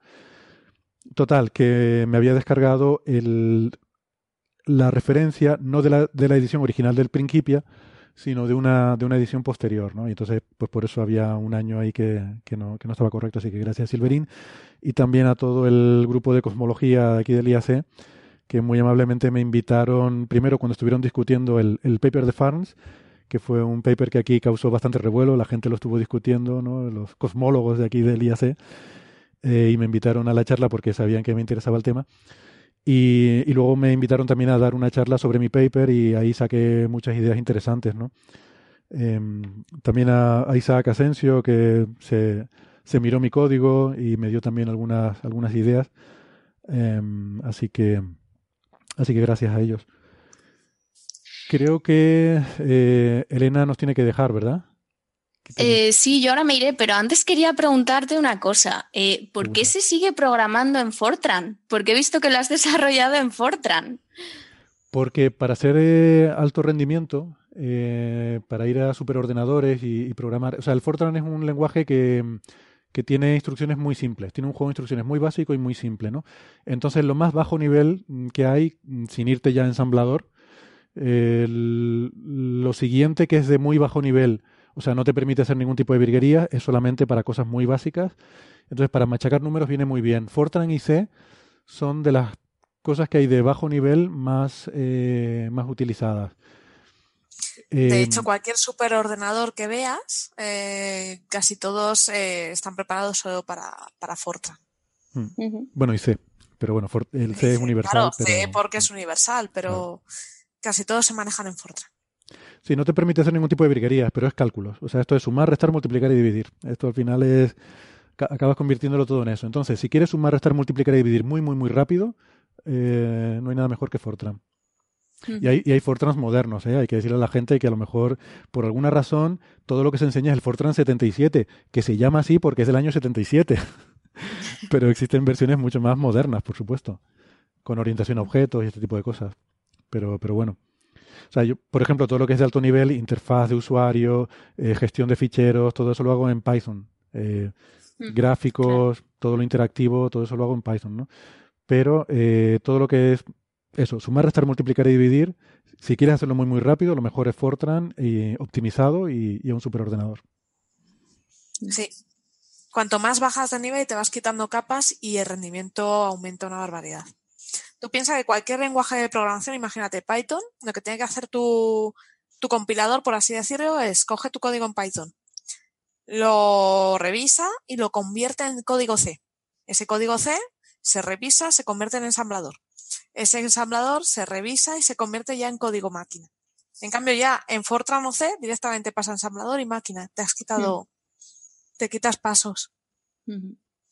Sí, sí, pero bueno, tampoco, o sea, estamos utilizando tan, tan grandes cantidades de datos, ¿no? Al menos en el caso de, de, este, de esta simulación. Bueno, sí, porque quieres meter cuantas más partículas mejor. Entonces, Farns eh, tiene su código en Python y él dice que le tarda en una, una de las simulaciones que presenta en el paper, le tarda dos días en correr. Ajá. Vale, A mí me tarda seis horas. Correcto. Vale, vale, vale en un, o sea, no en un superordenador, sino en una, en una máquina normal de sobremesa. Simplemente por haber hecho en Fortran y, paralelizado, ¿no? Que, esa es otra. Y bueno, luego también hay otras diferencias. Por ejemplo, él usa condiciones de contorno mm, abiertas. Eh, que para este tipo de cosas no es lo ideal porque eh, si tú tienes un mar de masa negativa, ¿qué te va a pasar? Si tienes condiciones de contorno abiertas, quiere decir que, que no hay nada por fuera. Claro, Elena está haciendo el gesto se te va, inmediatamente se te va a expandir. Claro. Se hincha como un globo aquello, porque esa, ese mar de masa negativa se repelen unas a otras y se, se dispersan, ¿no? Necesitas condiciones de contorno periódicas para mantener ese mar de masa negativa estable. O sea que en ese sentido creo que en mi simulación refleja mejor el modelo teórico que él plantea que las propias que él hace. Eh, ¿Qué pasa? Que añadir condiciones de contorno periódicas hace más complicado el problema y te involucra también más tiempo de cómputo. Entonces, de hecho, hemos estado hablando, como digo, ¿no? Eh, Farms y yo, y, y eh, hablando de buen rollo, ¿no? Porque al final él entiende también que esto es parte del proceso y me ha dicho eso, que está haciendo simulaciones más sofisticadas e incluso me ha pedido si le puedo pasar, que todavía no lo he hecho, a ver si me pongo y, lo hago, eh, porque él no, no, entiende Fortran, él lo hace todo en Python. Eh, y me ha pedido si le puedo pasar las condiciones de contorno periódicas que yo uso, convertírselas a Fortran para poderla, digo al revés, de Fortran convertírselas a Python para él poderlas implementar en su, en su código, ¿no? Que le he dicho que sí, por supuesto, que yo encantado. O sea, me da pena que pierda el tiempo con esas cosas, pero bueno, si, si él quiere seguir con eso, pues oye, le, que menos que echarle una manita. Muy bien. Muy bien. Pues nada, yo ya me voy a ir despidiendo. Pues muy bien. Gracias, Elena, por, por dedicarnos este ratillo, que sé que tenías cosas que hacer hoy, así que sí, sí, os tengo que dejar ahora ya. Pero eso, ha sido un placer y, nada, hasta, hasta otro día. Hasta otro día. un abrazo. Muchas gracias. Un abrazo, hasta luego. Muy bien, pues esta es la, cosa esta que la quería contar un poco, y, pero quería esperar a que estuviera aceptado el paper, ¿no? Porque también, claro, otra, otra de las cosas que dice Farns es que dice, bueno, bueno, pero mi paper eh, ya está, ya ha pasado el filtrado del peer review, ¿no? Ah, ya, ya es un paper formalmente aceptado por una revista científica, mientras que, mientras que el de Héctor no, no es más que un preprint, no ha pasado el filtro. Y es verdad, yo por eso no, no lo había, en fin, no había estado diciendo nada sobre el tema. Hasta ahora. Ahora ya sí ha pasado el filtro, ya está aceptado por la misma revista. Y, y nada, no, no pienso hacerle publicidad, ni sacar nota de prensa, ni nada de esto, porque me parece que no, francamente creo que el tema no lo justifica y no es el público tampoco que voy buscando. Yo creo que este es un paper dirigido a, a, a la comunidad científica y mientras que quizás el de Farn sí me da la impresión de que estaba más dirigido a, al impacto mediático que, que lo No sé por qué te da esa impresión. Sí. Porque a Einstein y él se les había ocurrido una idea. bueno, pues esa es, esa es un poco la historia. No sé si me dejo algo. Eh, lo, de la, lo de la galaxia y tal. Sí, bueno. Yo creo que con eso, con eso está bien por ahora. Nada, si hay, si hay más respuestas, pues ya, ya se lo comentaremos aquí, pero, pero yo, a mí me da la impresión de que el tema está agotado. Ya, ya veremos. Eh, aunque Faros había dicho que iba a hacer otro paper, vamos, que está trabajando en otro con mejores simulaciones y tal. Ya, ya veremos que, a ver qué dice. Bueno, ¿quieren que hablemos de lo de los gemelos? Eh, esto es una, una, historia muy chula, ¿no? La mencionamos una vez porque eh, se anunciaron algunos de los resultados no sé si en un congreso o en alguna rueda de prensa de la NASA, ahora no recuerdo bien, pero ahora ha salido ya publicado el paper, ¿no? Hay dos astronautas gemelos que son Scott Kelly y Mark Kelly, son hermanos gemelos, que son astronautas los dos, y esto es muy interesante porque mm, permite hacer cosas como esta. Eh, un estudio que se ha hecho en el cual se manda a uno de los dos, no recuerdo cuál, creo que a Scott, pero no estoy seguro. A Scott. Sí, sí porque de hecho, claro, Scott es efectivamente... Ah, mira, ha aparecido Sergey. Hola Sergey, el gato de Sara. Ya, ahí está, para la porra. Sí, pero que casi me tira el micrófono. Bueno. Pues eh, estuvo en el espacio, en la Estación Espacial Internacional, durante un, durante un periodo muy largo de tiempo, eh, casi un año, creo recordar, y solamente hay ocho astronautas que hayan estado tanto tiempo en el espacio, ¿no? Entonces tenemos muy poquita muestra y no sabemos bien cuáles son los efectos que una exposición tan prolongada a las condiciones que hay en el espacio tiene sobre la salud humana. Y hombre, estando aquí Ignacio, yo creo que lo suyo es que nos hable él un poco de cuáles son estos efectos, ¿no? Hmm. Sí, a ver, realmente el tema de la medicina en el espacio y cómo funciona el cuerpo en el espacio no es nada súper nuevo. Es nuevo el poder hacer este tipo de investigaciones, como la que vamos a comentar. Pero la idea de que el cuerpo en el espacio se comporta de una forma distinta tiene mucho, mucho tiempo. Estamos hablando del siglo pasado, a mediados, ya con Hubertus Struthold, que fue el que creó el término de la medicina aeroespacial. ¿Quién? Perdona, que no, te, entendí bien. ¿Hubertus? Hubertus Struthold. Es que el nombre es el astral. Struthold, de, de, los Struthold de toda la vida. Hombre, por supuesto, sí, venían todos los veranos a, al pueblo y, vamos, las que montaban. La cosa es que Hubertus planteó la idea de esa medicina aeroespacial, la posibilidad de que ante condiciones tan distintas como la microgravedad, la radiación del espacio, etcétera, etcétera, el cuerpo humano, las células, la biología en general, se comportaran de una forma distinta. La idea no era tan loca. A fin de cuentas, nosotros hemos evolucionado para vivir aquí, en la Tierra, no en el espacio. Y no solamente es que nos hayamos adaptado, es que hemos hecho una cosa que es bastante interesante y un poco difícil de contar, pero que nos va a venir bien para, lo que comentaremos ahora. Y es que, imaginemos una cosa, nuestros genes, aparte de nuestro entorno, nos influyen para que tengamos determinada altura, para que lleguemos a crecer tantos centímetros. Pero eso no es lo que nosotros vemos. Esos genes y ese entorno nos intentan llevar hasta una altura que a la vez se ve contrarrestada por cosas como la gravedad que hay en nuestro planeta no llegamos a esa altura potencial, por decirlo de esa forma, sino que nos quedamos un poco antes. Lo mismo con la forma de nuestros órganos. En un espacio sin gravedad no tendrían esa forma, no están diseñados a nivel genético-biológico para que tengan ese aspecto, sino que son corregidos por lo que ocurre aquí en nuestro planeta. Eso significa que su funcionalidad, su nivel óptimo de función, se adopta con una deformación por parte del entorno. una deformación por la gravedad que tenemos nosotros aquí en la Tierra.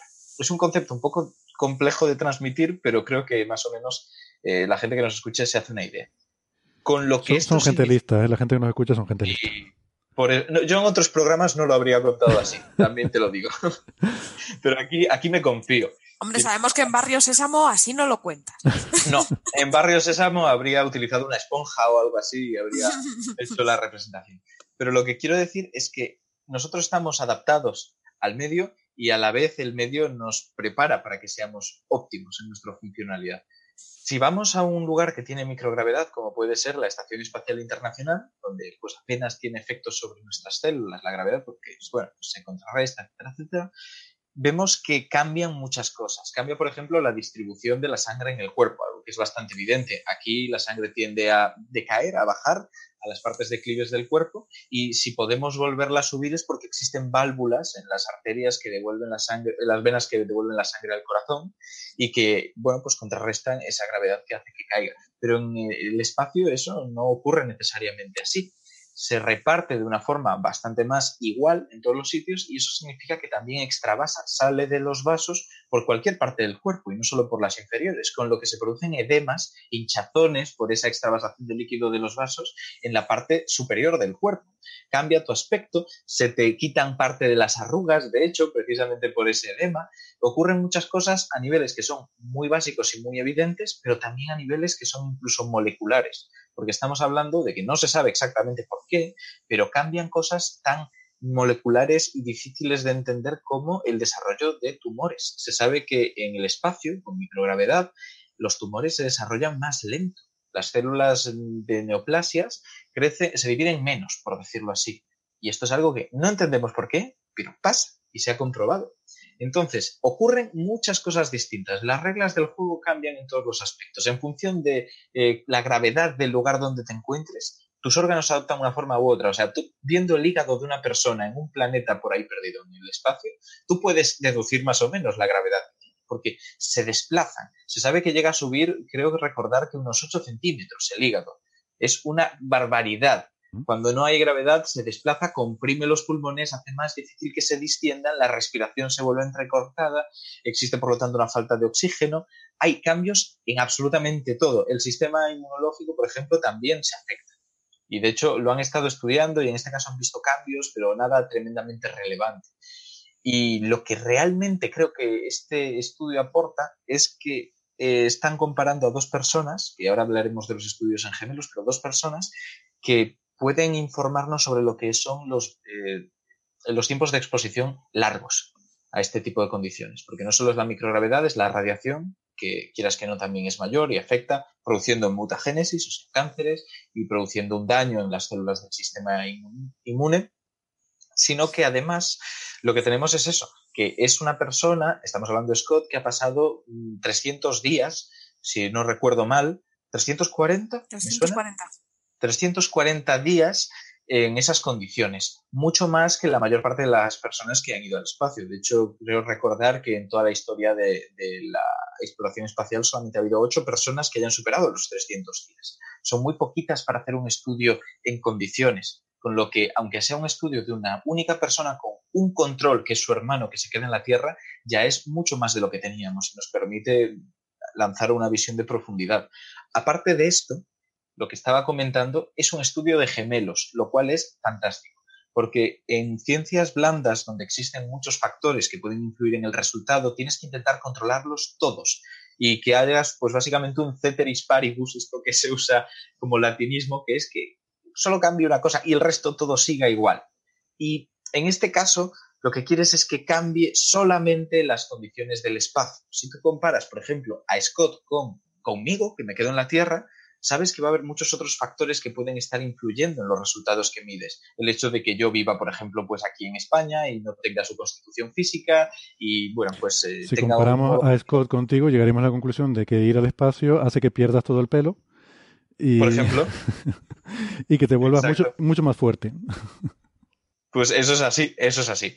Entonces, la cosa es que cuando haces un estudio, intentas que todo lo demás se mantenga. Y una muy buena forma de hacerlo, sobre todo cuando ya te metes no solo en ciencias médicas, sino en, psicología, etcétera, es que sean gemelos, gemelos monocigóticos, gemelos idénticos, con el mismo código genético, a excepción de algunos cambios que ahora entraremos en ellos, pero que sean lo más parecidos posibles. Y esto es fantástico porque realmente, ¿qué probabilidades había de encontrar un astronauta que estuviera más de 300 días en el espacio, que ya son muy pocos en la historia, y que además tuviera un gemelo que fuera a quedarse en la Tierra?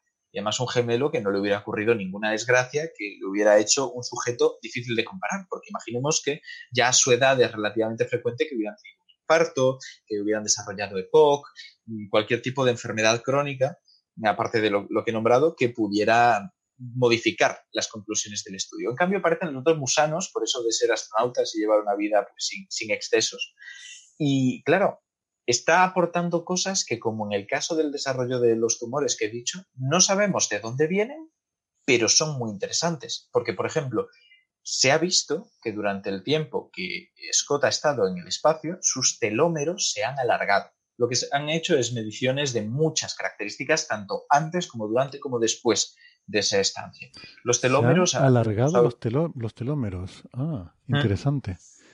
Los telómeros hemos comentado aquí alguna vez lo que son, serían unas secuencias de relleno que existen en el extremo del ADN para que con cada división de las células y cada duplicación de ese ADN, la parte de los extremos que se pierde, porque siempre se pierde un trocito, temas que no vamos a entrar porque son complejos, eh, no pierda la información relevante, que tengas como una reserva que puedas ir perdiendo antes de que por recortes llegues a recortar la información seria. De hecho, cuando se empieza a recortar la información seria, la célula empieza a fallar en distintas cosas y se produce un suicidio celular o la muerte de la célula por malfunción o lo que sea. Y esto es lo que se relaciona en parte con el envejecimiento. Como siempre, existen muchas hipótesis para la medicina del envejecimiento que no son siempre telómeros. Telómeros es una de ellas, que la verdad es que es bastante seria, es de las que menos eh, se han rebatido, por decirlo así, porque hay muchas que hasta hace poco estaban muy en boga, como la de los radicales libres, y que ahora se están poniendo un poco en cuestión. Se plantea que incluso pueden tener efectos contrarios al envejecimiento. Pero esta es bastante sólida.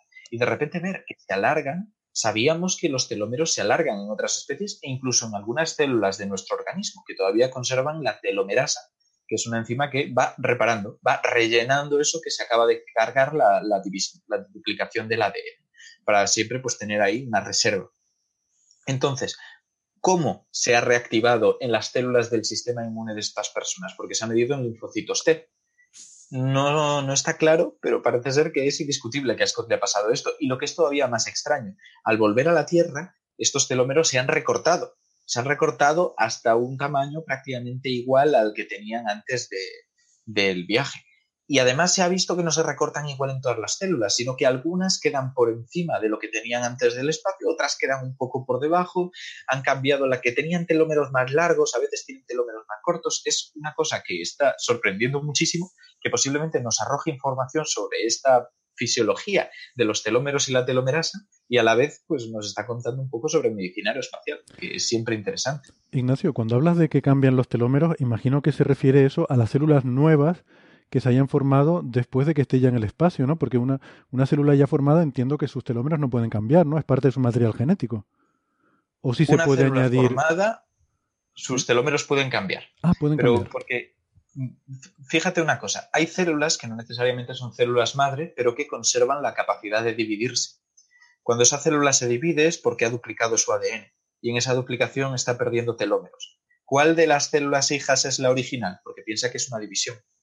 Con lo que en cierto modo puedes decir que las células, la misma célula, cuando se divide, puede perder información. Pero es que además la telomerasa es capaz de devolverles esa longitud a células que ya están formadas. Es el motivo por el que algunos animales pues, son tan longevos como son, como por ejemplo los bogavantes, tienen telomerasa y la preservan durante toda su vida, llegando a vivir pues más de 100 años. Es una, una locura. Nosotros, durante el periodo en el que somos células madre y poco más, tenemos telomerasa en el, en el útero materno tenemos esa telomerasa todavía activada. Posteriormente, pues vamos perdiéndola de muchísimos órganos. Algunos tejidos celulares la recuperan, como puede ser los tejidos de tumores, los tejidos de las neoplasias. Y por eso se llaman tejidos inmortalizados. Porque se sabe que, bueno, pues por causas naturales es muy difícil que vayan a morir. Tienen ahí esa forma de, evitarlo. O O sea que el, el elixir de la eterna juventud sería la telomerasa esta, un vaso de... Esa es eh, el titular fácil. Pero sí, es, interesante echarle un ojo, porque realmente sí que se ha visto en algunos estudios que con este, bueno, no exactamente devolviendo la telomerasa, porque si tú devuelves, el, si, esto, esto es de la siguiente manera, si esos telómeros se están acortando y llega un momento en el que se acortan tanto que la célula se ve obligada a suicidarse o la destruyen, es por algo, no es por un capricho de la evolución que de repente los haya olvidado. Y el motivo es que es una forma de controlar precisamente esas neoplasias, eh, esos cánceres. Cuando la célula tiene tantos errores acumulados que em, no debería seguir viva, lo mejor es quitársela adelante. Es como un contador de tiempo. Con cada duplicación es posible que aparezcan mutaciones, cuanto más se duplique, más se acumulan, más posible es que se desarrolle un cáncer. Vamos a ponerle una limitación. Entonces, si tú directamente inhibes la posibilidad de que los telómeros se acorten y que eso sea un reloj de la muerte para las células, por decirlo así, pues lo que estás haciendo es fomentar a veces la producción de, neoplasias. Y eso es, eso es un problema. Aparte hay que tener en cuenta que la motivación de la evolución no es producir seres longevos. Es decir, a, nosotros individualmente, eh, egoístamente, nos interesa vivir mucho. Pero eso eh, no es... Eh, o sea, hay, hay, un tiempo de vida óptimo eh, digamos que la muerte juega su papel, la muerte es fundamental también en la evolución. Tú tienes que ir pasando generaciones y hay un punto óptimo en el cual vivir más está bien porque te permite tener más descendencia, pero eh, también hay que dejar espacio y dejar recursos a las nuevas generaciones que vienen y hay un punto óptimo que imagino que para cada especie será diferente, eh, al cual tiendes, ¿no? Un cierto mm, lifespan, una cierta esperanza de vida, que es la óptima para producir el, el mayor eh, avance posible, ritmo de mutaciones. De otra forma, si fuéramos inmortales no habría habido evolución, la especie estaría estancada y no, eh, claro, no funcionaría. O sea, una especie inmortal no, no, no sobreviviría a la evolución. E, eso es verdad. O sea, en cuanto a que una especie inmortal mm, va a ser más complejo que, que, evolucione, al menos a priori, porque evidentemente son muchísimos los factores que entran en juego y las dinámicas de poblaciones que se han intentado simular, pues no te pueden dar un resultado que sea incontrovertible.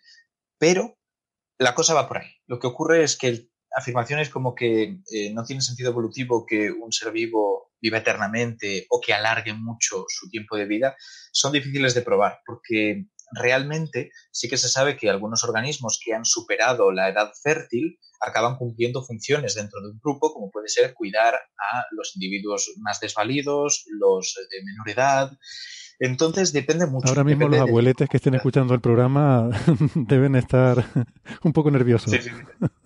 Exacto. Nos los queremos quitar. Una vez la... Hola. Eh, Ignacio, perdona, te hemos perdido un momentito. Vale, vale. Ahora se me escucha. Ah, se te escucha, sí, sí. Continúa, por favor. Ahora sí. Qué raro, estoy con cable, pero, pero bueno.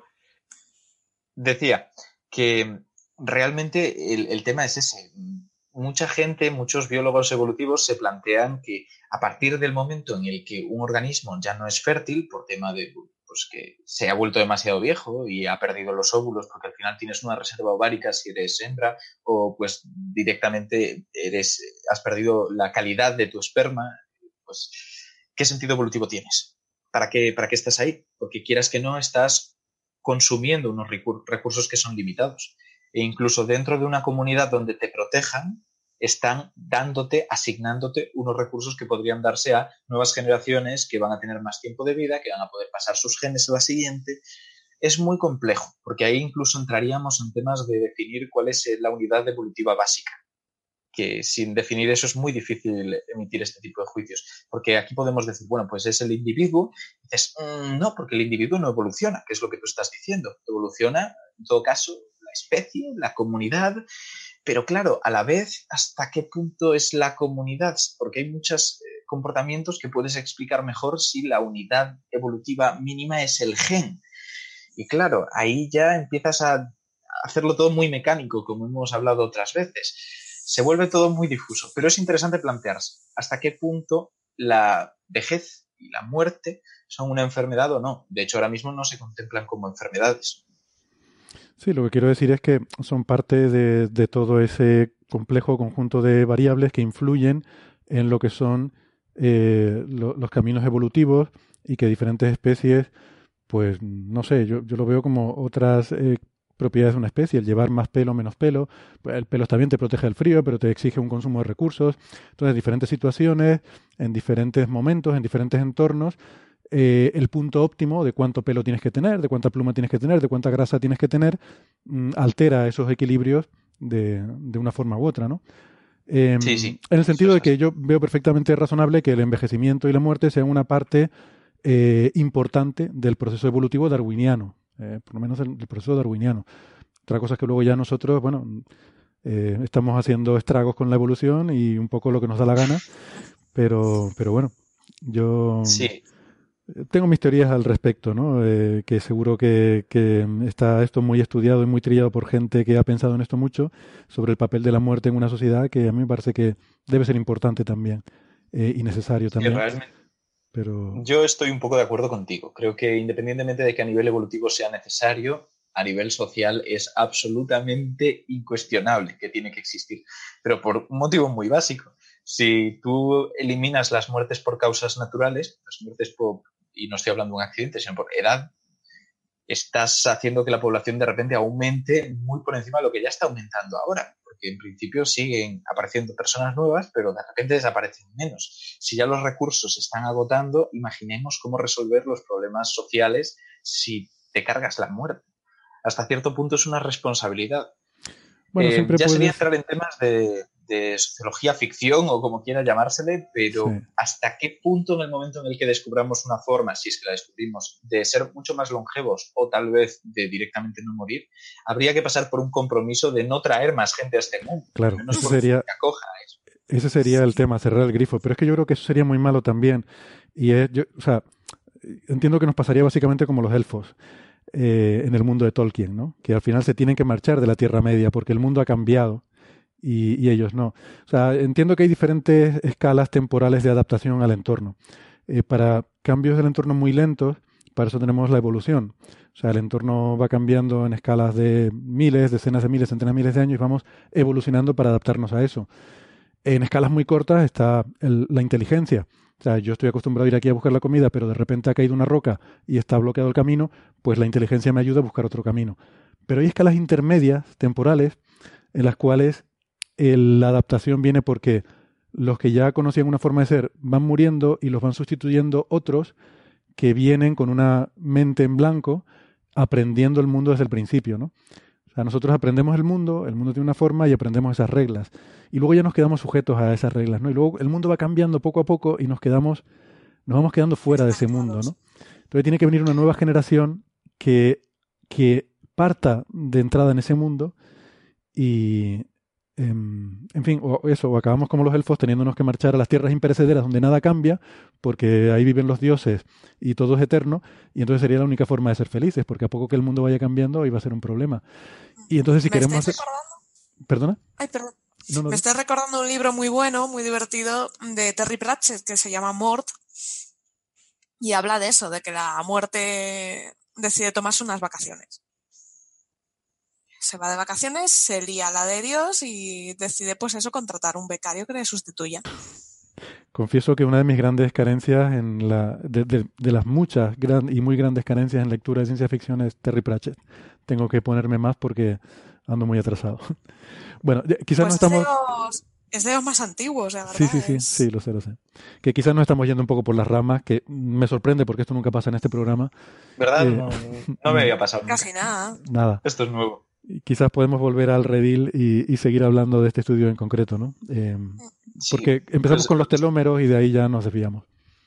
Exacto. Lo que, lo que sí que repito sobre este estudio es que por muy interesantes que sean las conclusiones, son conclusiones hechas sobre un sujeto con un control. Es muy poquito, es prácticamente nada, es un estudio preliminar pero es que dentro de las condiciones de las que partimos es lo mejor que se había hecho dentro de este tipo de medicina aeroespacial. Con lo que, oye, yo doy palmas, estoy muy contento, lo cojo con pinzas, pero lo cojo con ganas. Entonces, aparte del tema de los telómeros, tenemos otro que es bastante curioso y fácil de, comentar, porque si vamos intercalando fácil y difícil, que es eh, la microbiota intestinal. Mm. La flora, que llamamos de forma popular, que habita en el intestino de estos dos hombres, de, Scott y de Mark. Se ha visto No sé si Sara quiere comentar algo, creo que sí. Sí, me estaba imaginando cuando lo leí al hombre en la estación espacial, un año ahí, guardando sus muestrecitas. Llega el compañero de estación espacial, abre la nevera y ¡ay! ¡Ay, qué situación! y cuando se coja y volverte en la Soyuz con todas tus mierdecitas, Literalmente, lo de volver con todas tus mierdecitas. Yo me he acordado de una escena del marciano. Johansen. Pues sí. Abriendo. Bueno. eh, lo que ha ocurrido es que esa flora intestinal, esas bacterias que habitan en su intestino y que en principio no son malas, de hecho tienen una función positiva en, en el organismo, pues por algún motivo parece que han cambiado. Y aquí hay controversia, y una controversia relativamente fuerte, que es que, por un lado, tiene sentido pensar que esto no se debe a la microgravedad, ni a la radiación, ni a nada. Se debe a que tiene una dieta distinta. Mm. Esa persona que está en la Estación Espacial Internacional no come tortilla de patatas todos los días. Come cosas liofilizadas asquerosas que, bueno, pues digamos que alteran la flora que tiene en la Tierra. Flora que parte de un input alimentario distinto. Pero tenía que haber puesto al hermano a comer lo mismo, claro. Eso es lo que opino yo, pero ¿cómo, cómo pagas a alguien para que esté un año entero comiendo ese tipo de basura? Madre A ver, mía, hay uno, hay uno que lo está haciendo. Y, y muchas más Hombre, Son perrerías. americanos, así que... ¿Americanos o canadienses? Que ahora tengo la duda. Eh, Ahí me has pillado. no estoy seguro. Pues tengo la duda y no quiero decirlo mal.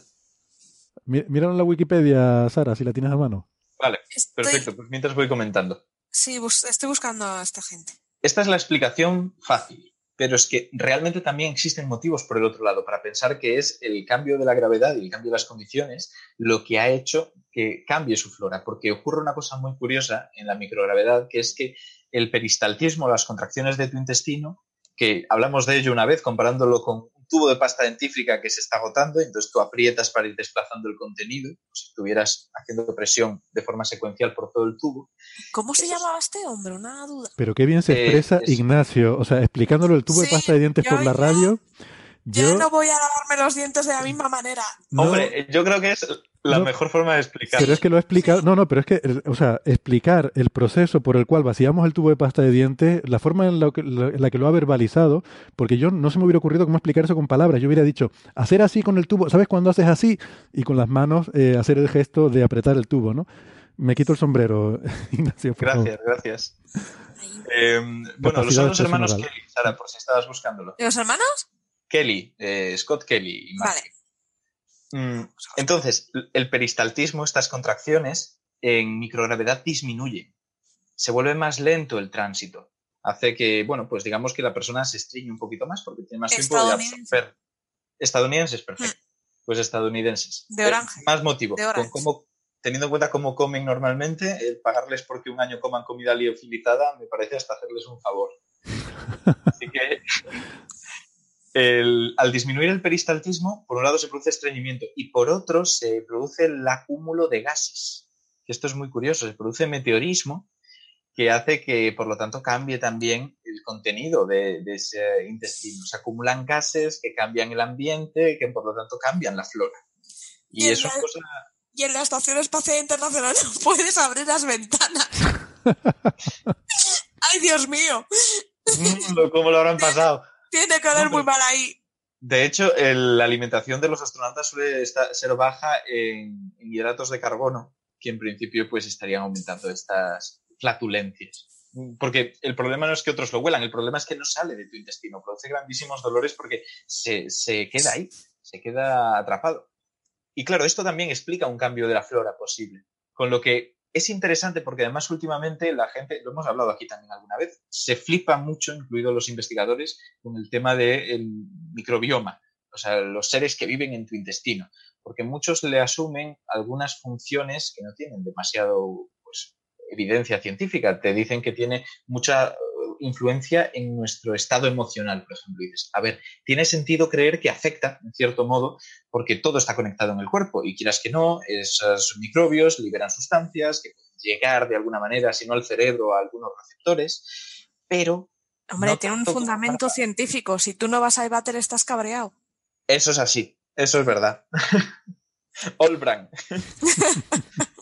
y Entonces, la gente está estudiándolo muy, muy a fondo y que de repente te digan que puede ser que un cambio en la, microgravedad, o sea, de gravedad de la Tierra a la que hay en la estación espacial, eh, altere esa flora, es muy interesante. Entonces, eso a mí me parece gracioso y, muy chulo por parte del estudio. Y si me tengo que quedar con otra cosa que hayan visto, porque evidentemente hay más cosas, el síndrome neurocular y una serie de temas que yo creo que son un poco anecdóticos. Tenemos otro que tampoco se esperaba que ocurriera, que es el de los cambios epigenéticos. Los cambios epigenéticos serían cambios en tu información genética, pero que no ocurren como la gente debe estar pensando ahora mismo. Todos nos imaginamos esa hebra de ADN que está formado por pues, nuestros nucleótidos, nuestro adenina, guanina, citosina y timina, y que en función de la secuencia que sigan, tienen una información u otra, como un texto, un Word, por ejemplo. Los cambios epigenéticos no alteran esta secuencia. Lo que hacen es la modifican por encima. De ahí epigenética. Sería como cambiar en lugar de las letras de ese texto el formato de ese texto. Pones una parte en negrita, en cursiva, alteras lo que significa sin cambiar su contenido porque haces más énfasis en algo, pasas otra cosa desapercibida porque tal vez está como en cursiva de esto, no tiene mucha importancia. Esos son los cambios epigenéticos, hacen que se active o se desactive un gen o una serie de genes que tienen una función. ¿Eso cómo funciona a nivel molecular? Siempre me he preguntado. ¿Tiene que ver con cómo está enrollado el cromosoma o cómo, cómo se activan, desactivan, enfatizan, desenfatizan genes? Pues es, complejo como para hacer un programa entero de ello, al menos con más calma. Pero lo que voy a decir es que en principio esto se produce por lo que se llaman metilaciones. Son cambios a nivel molecular, se producen alteraciones que cambian un poco la estructura, como estás diciendo, y por lo tanto se altera también cómo se lee. Recordemos que el ADN, por mucho que se despliegue, también tiene una estructura tridimensional, más allá de una simple línea de, letras. Y eso, pues al final es una molécula. Las moléculas tienen este tipo de, comportamientos distintos en función de qué estructura tridimensional tengan. Y aquí va un poco por ahí. De todos modos, lo que digo, es interesante darle bastante contenido para, para, otra sección, que además estudios de epigenética salen constantemente, porque la gente también se viene muy arriba con ella. Es algo que no es nuevo, pero mm, recientemente ha empezado a dársele mucho bombo. Y hay muchos estudios que te dicen cosas que la gente escuchará en Internet, como por ejemplo, eh, bueno, porque esto no lo he dicho, la epigenética tiene una función muy chula, que es que aunque tú tengas la misma información que tenías cuando naciste, pueden producirse cambios en cuanto a cómo se lee y que por lo tanto te adaptes a condiciones cambiantes del entorno. Hay de repente una hambruna y tú cambias cómo se lee parte de tu ADN para, por ejemplo, que tu metabolismo pues, disminuya un poco y no seas tan, no, consumas tanto, por ejemplo. ¿vale? Es, un poco del amarquismo, es un poco del amarquismo, ¿no? La epigenética. En cierto modo sí, pero no, porque mm, el tema de la herencia es más complejo. Estamos partiendo de algo que no se tenía tan claro, que es que existen células somáticas y células germinales. Las somáticas son las normales de tu cuerpo, las germinales son espermatozoides y óvulos. Pueden producirse cambios genéticos en células que no sean germinales y por lo tanto no pasen a la descendencia. Aparte de que no puede ocurrir lo que se quiera, sino que hay unos pequeños cambios solamente. De todos modos, la marca está muy denostado y realmente, si lo pensáis, el lamarquismo es un modelo muy chulo para explicar la evolución cultural. Entonces, por ahí quiero romper una lanza a favor de la marca. No se conocía todavía el concepto de gen, no había llegado a él esa información y es normal que, bueno, no tuviera muy claro cómo era la herencia. Recordemos que incluso Darwin hasta cierto punto tuvo suerte con eso, porque no sabía tampoco que, cómo funcionaba el tema de la genética mendeliana. O sea, eh, hasta cierto punto podía haberse encontrado y contado información, pero no hay esa evidencia de intercambio de datos. Con lo que Darwin describió muy bien lo que veía, planteó que era esta selección natural lo que potenciaba una evolución hacia un lado o hacia otro, pero el mecanismo genético no lo entendió. Entonces, narices, lo digo por ¿eh? contextualizar. Tiene narices, dos científicos ahí a piñón y tuvo que llegar un cura. Y tuvo que llegar un cura. con guisantes. Con guisantes. Que le gustaban mucho y la guisantes con jamón todos los días. Estaba el resto de curillas. Bueno, ahí mencioné antes a Lemaitre en la cosmología. Lemaitre. También. Es que es eso. Al final aún tienen sus cosas. Eso y el, guiso este de, cuaresma, que está riquísimo, yo creo que es lo mejor que ha dado la religión. Quitando eso, eh, volvamos al principio del paréntesis este que he abierto, que ya fue hace un rato, pero que creo que es interesante. Y es que la gente se ha venido muy arriba. Entonces es relativamente frecuente. Oye, vi un anuncio, perdona, eh, sobre eso de venirse muy arriba. Es que creo que eh, estamos a punto de presenciar la nueva ola de la magufada. Ayer vi un anuncio caminando por la calle, no me acuerdo de qué era, pues no lo miré bien.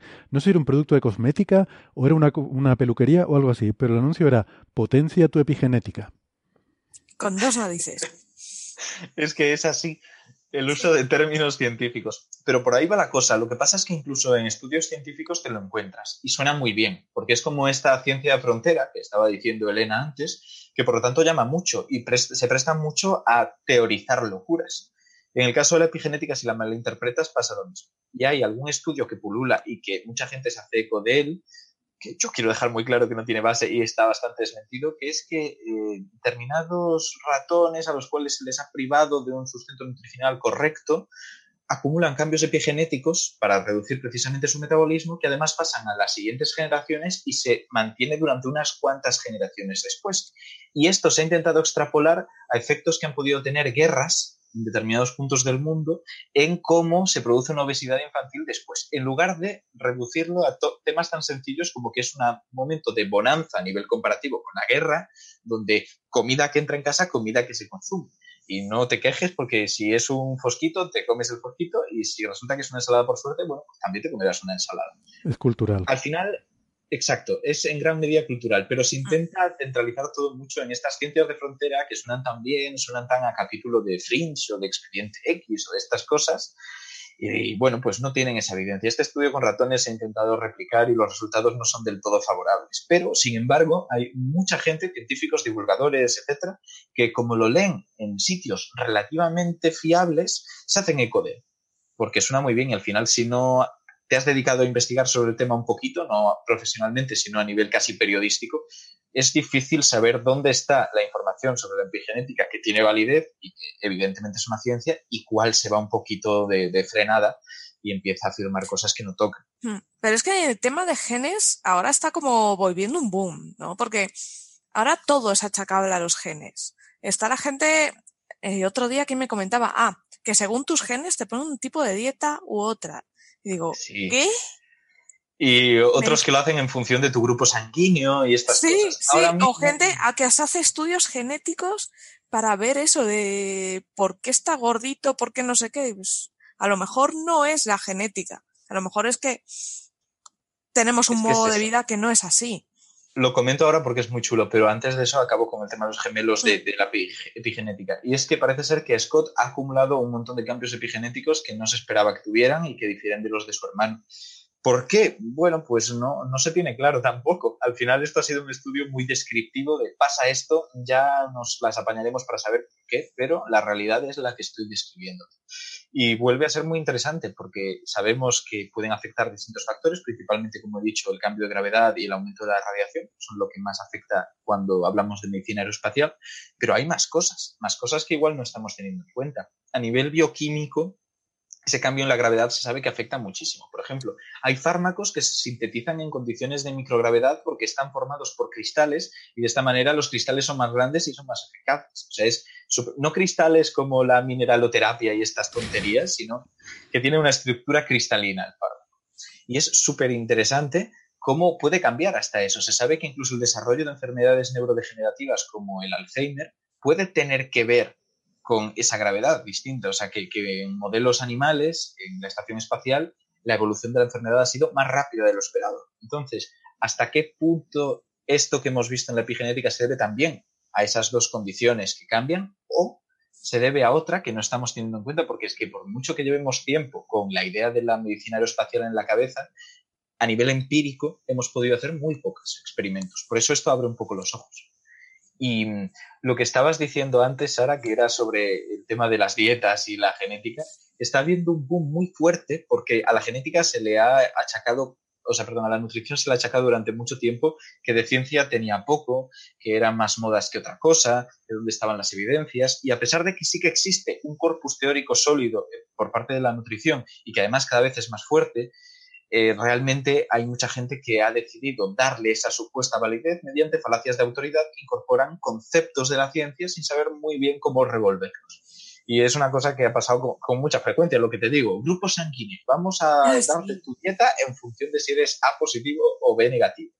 Vamos a mirar tu, tu ADN, que hasta cierto punto, ojo, puede tener sentido. Porque, por ejemplo, yo si secuencio todo tu ADN, tal vez encuentre la mutación que te permite producir lactasa y que por lo tanto sé que tú vas a poder consumir leche. Si no te la detecto, podré recomendarte a nivel nutricional no consumir lácteos porque no vas a poder romper la lactosa. Pero claro, esto son cosas muy puntuales. Al final afecta muchísimo más tu condición física, tu, cuál es tu día a día, tus, eh, bueno, pues tu higiene personal a nivel de deporte y tal, que todo eso. Porque, Fíjate, otro ejemplo. Esto, esto, es una, esto es una prueba más de esa de, de, de, ese devenir de los tiempos, ¿no? En los que hemos pasado de ser la física, la ciencia dominante en el siglo XX, a pasar ahora a ser la biología en el XXI, ¿no? Porque antes era la astrología lo que la gente usaba para estas cosas, es decir, yo que soy acuario, ¿qué tengo que comer? ¿Con quién me tengo que casar? Todo este tipo de cosas. Ahora empiezan que si te hago un estudio genético para ver tú no sé qué, que si te miro eh, el grupo sanguíneo, ¿no? Todas cosas biológicas. De todas formas, estos los estudios genéticos son muy importantes para encontrar pareja en Islandia, por ejemplo, que son todos familia. Pero en Islandia tienen una aplicación para eso. Sí, sí, es, sí. fantástico. Tienes que saber, claro, es, somos parientes. tienen un, una aplicación que tiene registrado tu árbol genealógico y detecta cuando te acercas por proximidad a personas con las que estás emparentado. De esa manera evitas ligar con tu prima sin saber que es tu prima. O sea, eso es brutal. Pero a pesar de que el tema de la genética es muy importante y cada vez más, porque cada vez se encuentran más factores genéticos, por ejemplo, otro tema dietético relacionado con la genética sería la celiaquía. Eh, hasta cierto punto, el diagnóstico de la celiaquía puede ser a través de un análisis genético, dependiendo de las condiciones. A veces es innecesario, pero muchas veces se recurre a eso y se buscan determinadas, bueno, pues, eh, determinadas alteraciones. Pero, sí, porque además ese gen está, está, está muy bien identificado desde hace tiempo, de celiaquía. Eh, sí, son varios realmente, pero Mm, sí, sí, sí. sí. Entonces, eh, está bien identificado y van a por esos. De hecho, van a por dos Sí. normalmente. Eh, lo que ocurre es que de ahí a pasar a toda esta industria de los test de análisis genéticos que se ha creado, hay muchísimo. O sea, hay, hay un desbarre absoluto y una falta de ética brutal, porque además tú normalmente en este tipo de empresas te dan el análisis genético tal cual, te lo tiran. Y normalmente tú tienes que explicarlo, porque si lo ves en crudo, no lo vas a entender y aunque creas que lo has entendido, posiblemente lo estés malinterpretando. Hay gente que le dicen, tu posibilidad genética de desarrollar un cáncer de mama es bajísima. Así que esa gente directamente no va a hacerse revisiones. Y si su entorno o la pura casualidad le produce un cáncer de mama, se detectará mucho más tarde. Y del mismo modo, al revés, gente que se preocupa mucho por algo, descuida, por lo tanto, otro tipo de, tipo de enfermedades y al final pues, eh, la prevención se altera. Tenemos que estar un poco al loro de todo. Y evidentemente hay determinadas enfermedades con un factor genético muy fuerte que ante una sospecha de la misma tenemos que hacer pruebas genéticas. Y se hacen. Esa es la clave, se hacen.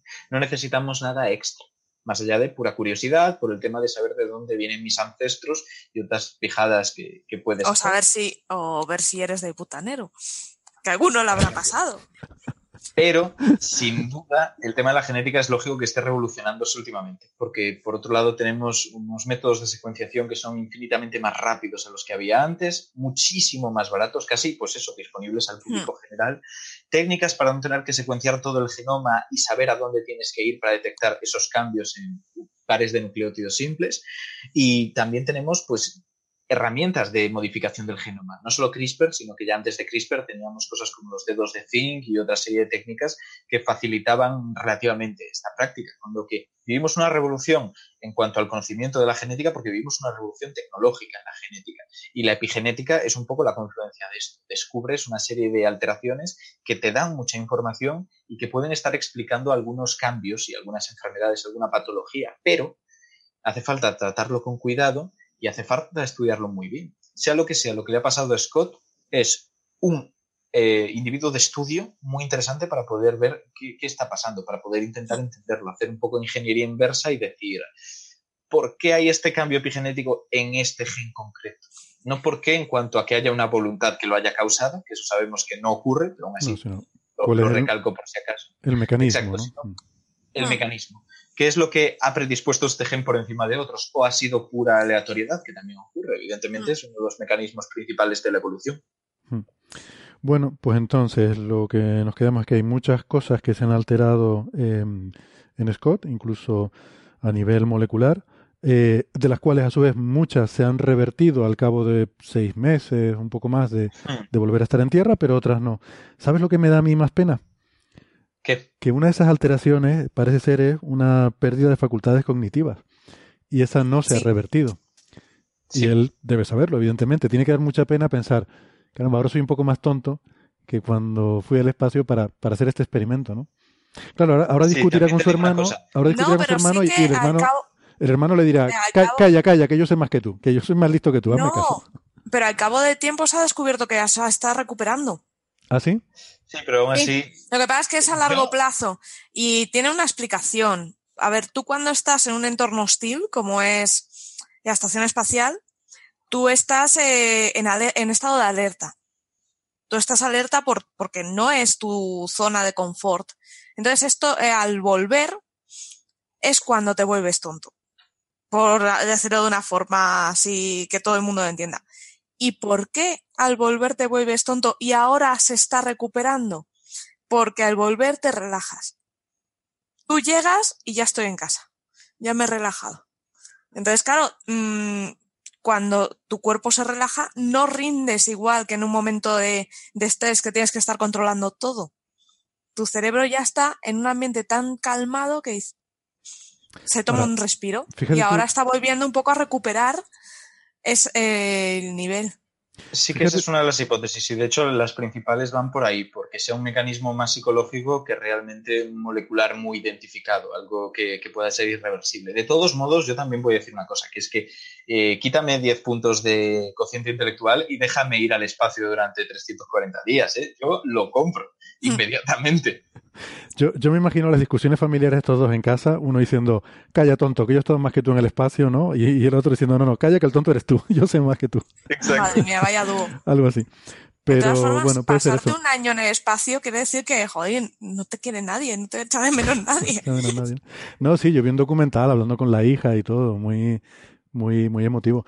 Eh, iba a decir que, mm, que iba a decir que, que sí, que es, es la falta de pensar con lógica y de forma racional en estas cosas. No entiendo por qué todo el mundo dice que el espacio es peligroso y el espacio no sé qué.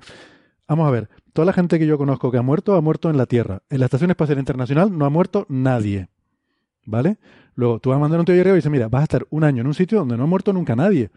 O sea, yo lo tendría clarísimo, vamos, déjenme ahí 60 años. que ahí no pasa nada, el sitio más seguro del mundo. Sí, Bueno. Estás tranquilito.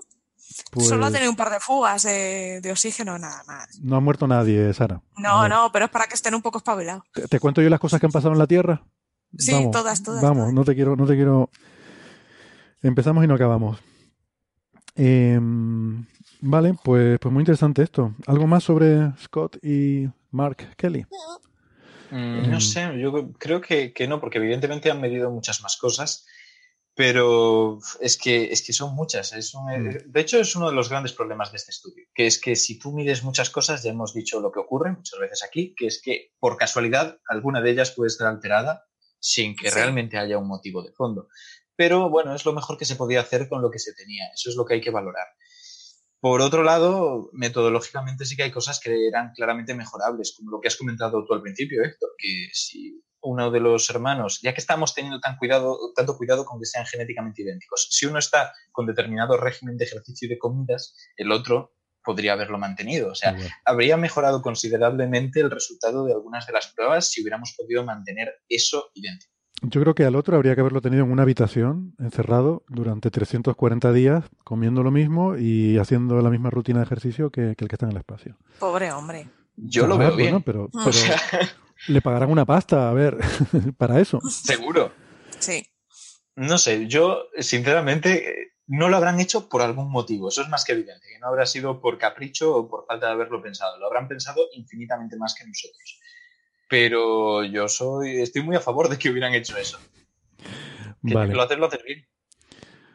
Bueno, ¿sabes de lo que yo estaba muy a favor? Es de, era de volver a hablar con Gámez. Que me, ha- me había quedado con la cosita del otro día, ¿no?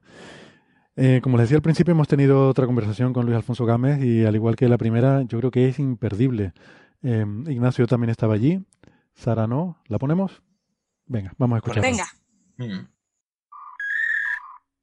Luis Alfonso Gámez, bienvenido de vuelta a Coffee Break. ¿Qué tal? ¿Cómo estás?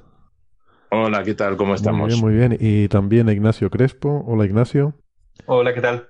Pues gracias, eh, Luis, por estar con nosotros otro ratito, porque nos habíamos quedado, la última vez que hablamos, eh, con, con ganas de más. Eh, se nos quedaron ahí cosas, incluso aquel cliffhanger que nos dejaste con los ovnis de Franco, que a mí me dejó fascinado. Llevo dos semanas sin dormir pensando en, en ese tema, de qué podía ir esa, esa curiosidad.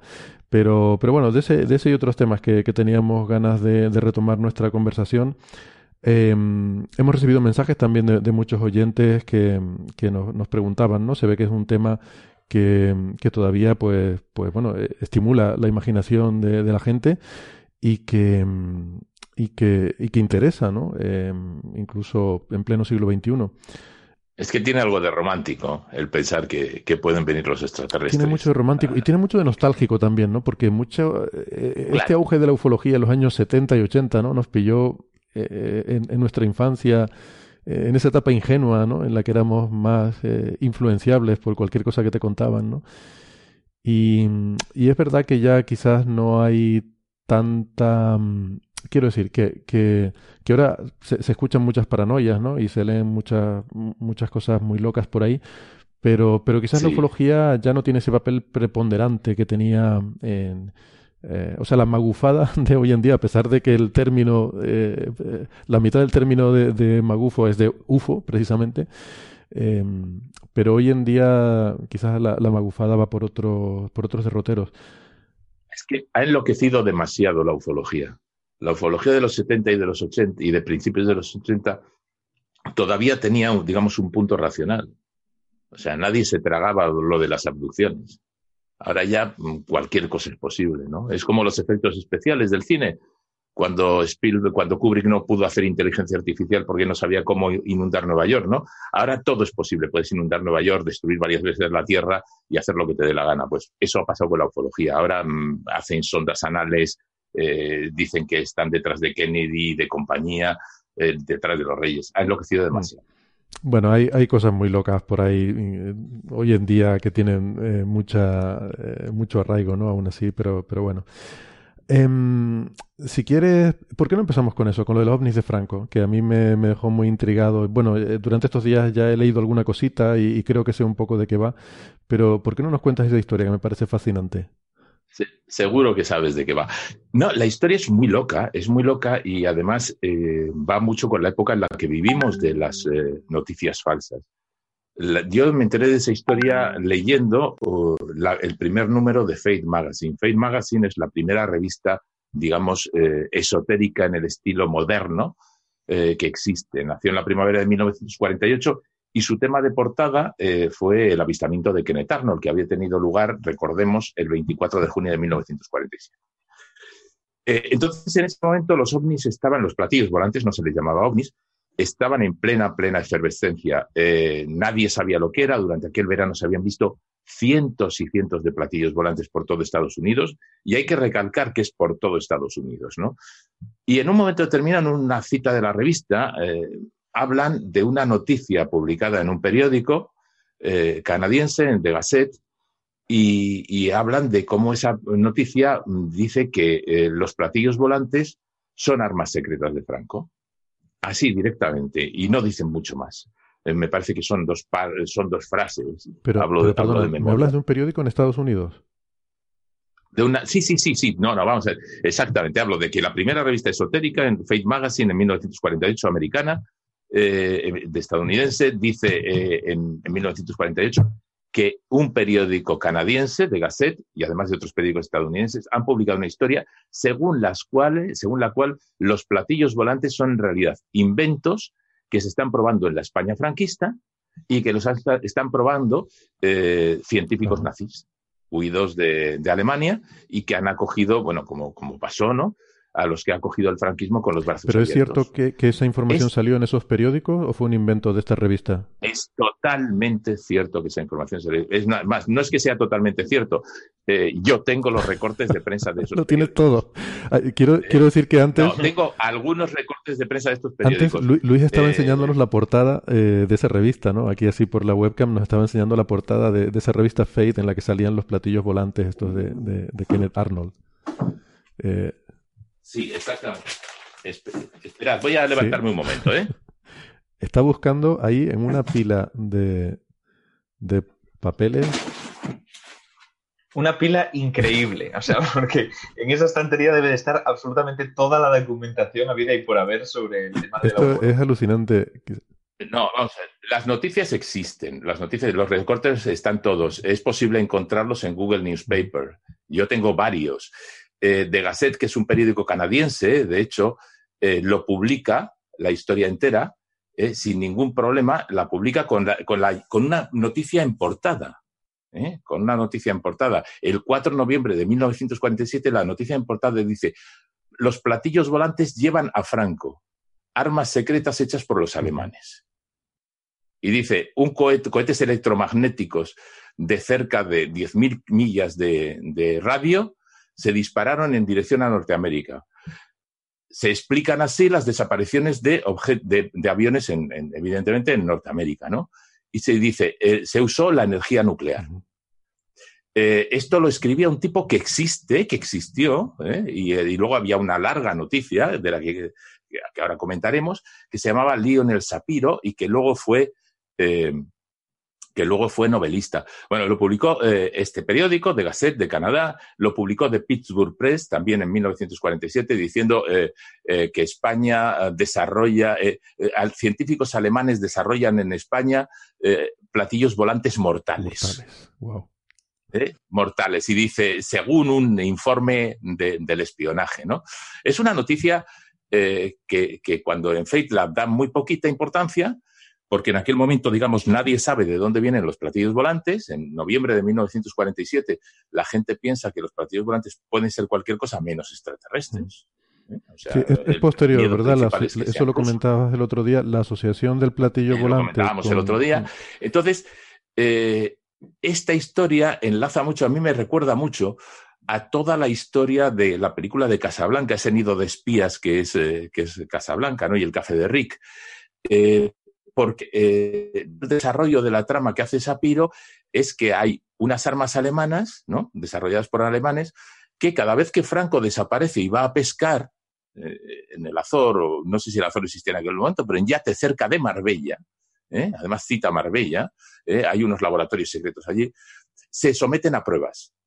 Y hay dos tipos, son, hay dos alemanes que cita solo con el apellido, que llaman Conny Müller, eh, de los que no he encontrado ninguna otra referencia por ningún lado, ¿no? Y mientras Franco, digamos, está con sus gafas de sol intentando que le pongan peces en el, en el anzuelo, eh, se, disparan, eh, se disparan esos ingenios desde cañones montados en un dragamina, se dispara un cohete y se dispara otra nave. ¿no?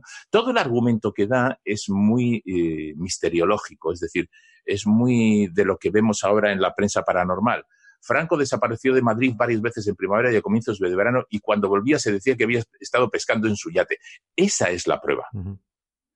O sea, es todo absolutamente circunstancial y absolutamente mm, demencial, ¿no? Eh, ese verano del, el verano del 47 se habían dado mm, varias eh, desapariciones de aviones en Estados Unidos. Entonces, se, el, el- el autor, Sapiro, vincula estas naves con lo que está haciendo que desaparezcan los aviones en Estados Unidos. ¿No? Vincula el platillo, los, la nave con forma de platillo y el cohete, que son dos tipos de ingenios, ¿no? Estos El cohetes electromagnéticos, eh, ¿no? Que serían capaces cohetes de electromagnéticos. destruir, eh, Es todo. Claro, yo me imagino que juntó, vamos, hizo lo que, lo que haríamos cualquiera que no sabemos nada de ciencia, es juntar un montón de palabras, ¿no? mm, Y, y fuera, ¿no? Eh, por ejemplo, dic- dice en un momento determinado que, los, que el cohete eh, era atraído por las vibraciones eléctricas de los aviones y el magnetismo de la masa de metal más cercana, ¿no? Y explotaba en entrar en contacto con el, con el, con el objetivo, ¿no? Era todo, eh, todo muy peliculero. Eh, de hecho, lo que cuenta Sapiro es que ha habido una gente que ha sacado los planos de cómo se hizo con ellos no sabemos, pero que ha sacado los planos eh, de España de esos eh, ingenios nazis, ¿no? Esos platillos volantes nazis de Franco, ¿no? Y que los ha escondido en una caja, en una cámara, en una caja de, de caudales, en una caja, cámara bancaria del sur de Europa, que está esperando, digamos, a que haya una puja internacional de las grandes potencias por a ver eh, quién compraba eso. Eh, es, un poco como una peli de espionaje, ¿no? de hecho, se podía hacer una peli de espionaje tranquilamente sobre ello, ¿no? Sapiro, de todos modos, se cubre las espaldas y como estos eh, charlatanes que hoy en día te dicen, mire, yo le presento los datos, usted llegue a su opinión por su cuenta, ¿no? Dice que él no es agente secreto ni experto técnico y, y que, bueno, mm, que, pero que él cree que puede ser cierto porque lo ha contrastado con sus propias informaciones. No, lo, divertido es que no hay absolutamente ninguna otra fuente que cite este, este, este caso de los platillos volantes mm. nazis de Franco. Lo que me sorprende es que esto, me estás hablando de 1947, o sea, ya después de la Segunda Guerra Mundial, em, que yo lo hubiera entendido más durante la paranoia de la guerra, ¿no? Uno, eh, pues siempre la cosa de mm, el miedo a lo que puede estar haciendo el enemigo que uno desconoce, eh, supongo que se prestaría más a que se diera este tipo de, temores, ¿no? A un desarrollo de algún tipo de tecnología armamentística secreta. Em, pero me sorprende eso, ¿no? Que después de la guerra, claro, España era el refugio de los nazis que pudieron escapar de Alemania eh, y era uno de los sitios naturales junto con Italia, junto con algunos países en Sudamérica, donde, donde esta gente fue a refugiarse, ¿no? Entonces imagino que la idea sería que, además de personas en concreto, pues eh, todo un programa armamentístico ultra secreto eh, encontró cobijo en el franquismo. Eh, sí, sí, yo creo que es eso. Y yo creo que simplemente funciona y es en 1947 porque en ese, desde el 24 de junio que ve que netarnos los primeros platillos volantes hasta otoño se suceden los avistamientos eh, a un nivel eh, enorme y es cuando de hecho el, eh, la CIA y, la Fuerza Aérea pone a investigar y no lo pone a investigar porque crean que bueno, ¿qué es esto llamativo que hay en el cielo? Lo pone a investigar porque teme que sean de una potencia extranjera. Y entonces yo me imagino a este Sapiro, que luego fue novelista, ganándose la vida como corresponsal en Europa. Vamos a ver, eh, los medios de comunicación no eran como ahora, no supongo que una llamada era algo terriblemente caro desde, desde Europa hasta Estados Unidos y viceversa, ¿no? Y, me imagino a Sapiro teniendo que, ganar por pieza, cobrar por pieza, y eh, inventándose una historia, era un novelista, inventándose una historia descaradamente, o que alguien se le cuenta la milonga esa y le saca dinero a su vez, ¿no? Eh, porque Evidentemente no hay ninguna prueba de nada parecido a eso y no hay no solo ninguna prueba de nada parecido a eso, es que ningún otro medio se hace eco de eso, ningún otro periodista. De hecho, si tú revisas, vas hacia atrás en el tiempo, las únicas referencias a las pruebas de ese cohete y ese platillo volante nazis eh, de Franco son todo textos firmados por el mismo autor. Entonces siempre llegas al mismo callejón sin salida. Lionel Sapiro, Lionel Sapiro, Lionel Sapiro. Bueno, pues es evidente que él se lo inventó, ¿no? Y es evidente que lo que sí temía Estados Unidos era que todo ese mogollón de denuncias que había en los cielos eh, pudiera ocultarse entre ello a algún ingenio, sobre todo soviético, o de alguna, imaginémonos, ¿no? De supervivientes del eje, ¿no? En algún sitio. Eh, y yo creo que se alimenta un poquito de eso. De hecho, eh, no es hasta 1953 cuando en el panel Robertson, en el que están gente por vosotros conocida, como es el físico Luis Álvarez, que participó en el proyecto Manhattan, y el astrofísico Thornton Page, por, ejemplo, el panel Robertson desestima, descarta que los platillos volantes sean eh, una amenaza para la seguridad nacional de Estados Unidos. Pero estamos hablando de 1953. Estados Unidos todavía vive en paranoiado con la, con la guerra nuclear es que en cierto modo, por lo que estás comentando, Sapiro no hizo otra cosa que coger ideas que ya estaban en el aire. Si ya se estaba hablando y viendo esos supuestos platillos, realmente tienes que pensar quién podía haberlos creado. Y si no eras tú, tendría que ser posiblemente esa Alemania nazi que ahora mismo ya no tenía poder sobre Alemania. ¿Dónde se encontraban? Pues posiblemente en España. Eran ideas como muy de cajón si tú intentabas cuadrar esos rumores que había en el aire.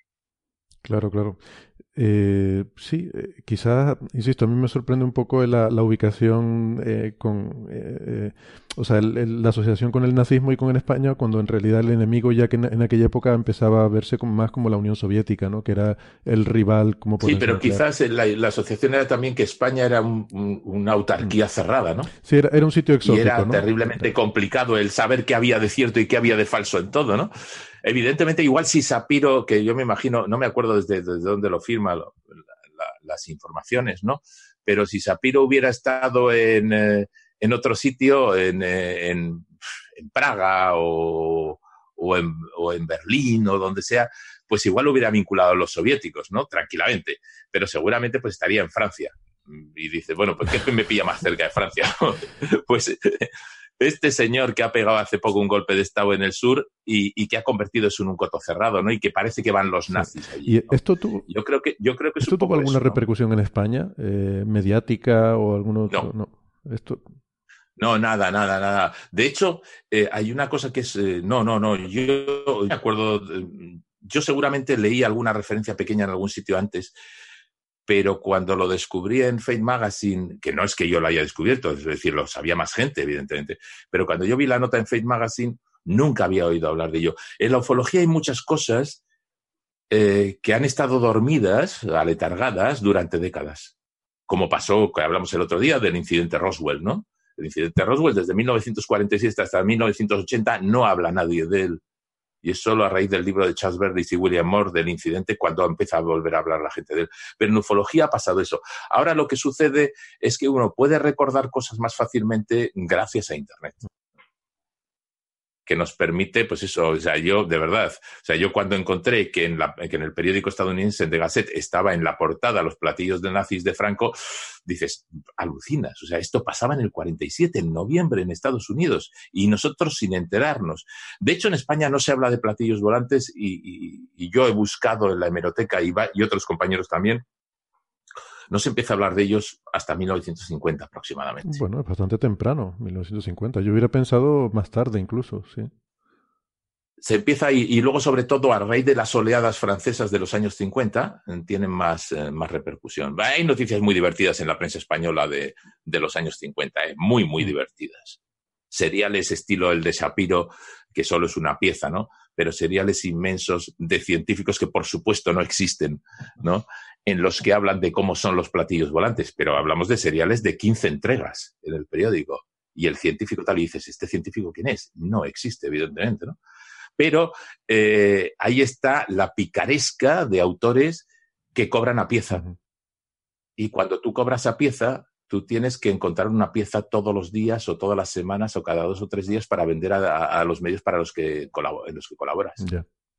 Y entonces yo me invento un científico donde sea, hablo con él, ven tú a comprobar quién es, ¿no? Claro, claro. Y siempre puedes alegar lo de la confidencialidad de las fuentes, ¿no? Eh, eso, por supuesto, eso es un viejo truco. Eh, un maestro en ello, entre comillas, es Benítez, por ejemplo, ¿no? Que te dice, hay un tipo que se llama Mirlo Rojo que me dice tal. Eh, otro, hay, un, hay una conspiración lunar, ahora que estamos en el cincuentenario del alunizaje, incluso hay un tipo que dice que vivió en España y que trabajó para la NASA y que cortó una señal pero siempre es el anonimato o un apellido común, muy vulgar, es decir, se llaman eh, John Smith, y dice, ya, bueno, ¿y John Smith? ¿Cuántos John Smith hay, no? En España, pues puede, puede haber muchos, ¿no? Eh, y siempre luego es el secreto, yo no voy a decir nada porque resulta que me puede pasar algo. Porque claro, ya nos olvidamos, pero hubo un momento en que la ufología estaba tan demenciada que pensaba que los ufólogos vivían con la amenaza, o que nos vendían que vivían con la amenaza de los hombres de negro, unos individuos que venían y los silenciaban, ¿no? Eh, que no se sabía muy bien si eran alienígenas, si eran de las agencias de inteligencia o de dónde narices salían, ¿no? Yo tengo una pregunta sobre esto. Durante los últimos años, evidentemente, ha existido un grupo de gente que se ha dedicado a investigar y contrastar esta información y revelar muchas cosas que al final no tenían sustento, pero que se habían popularizado por la prensa. ¿Esto en el momento en el que se empezaron a publicar este tipo de artículos también existía? O sea, ¿había grupos de personas intentando corroborar la información? ¿O es algo relativamente nuevo? Eh, había, había, había. Eh, había individuos más que grupos. Había individuos. Por ejemplo, eh, el primer gran verificador ahora que está tan de moda la palabra, ¿no? Pero el primer gran chequeador de todas las cosas de platillos volantes fue un astrofísico, Donald Menzel, astrofísico de la Universidad de Harvard, que tiene tres libros sobre el tema, eh, que uno se, titula simplemente Flying Saucers, platillos volantes, eh, que tiene otro libro escrito con Ernest Tapes, y que en esos libros los que, lo que él va es, va cogiendo, el primer libro es de 1950, me parece, me parece recordar, ahora lo voy a mirar, eh, lo que va haciendo es va cogiendo los casos de platillos volantes y va buscándoles explicación. Puede que no acierte, pero desde luego la intención de, de Menzel es buena.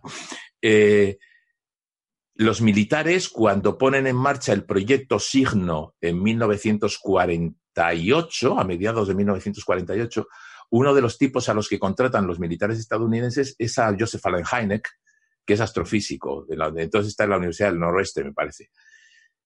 Y lo que le piden a Heineck es que compruebe si detrás de cada observación de esas hay un objeto astronómico o no.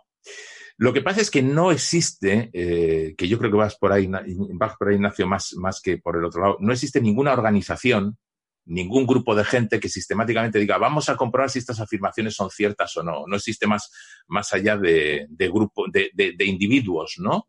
De individuos que van conformándose una especie de, de, estirpe, que no tiene nada que ver con la sangre, pero sí intelectualmente, mm, lo mismo que se había conformado una estirpe de magos que desenmascaraban a los espiritistas, se, conforma una especie de estirpe de, investigadores escépticos sobre los ovnis. El primero sería Donald Menzel, el segundo sería Philip Klass, y ya parte de una tercera generación que vive todavía afortunadamente y que son gente extraordinaria, estarían eh, el escritor Robert Seifer, y el eh, ingeniero de la NASA de verdad, ¿eh? James Oberg, experto además en historia de la astronáutica en la Unión Soviética.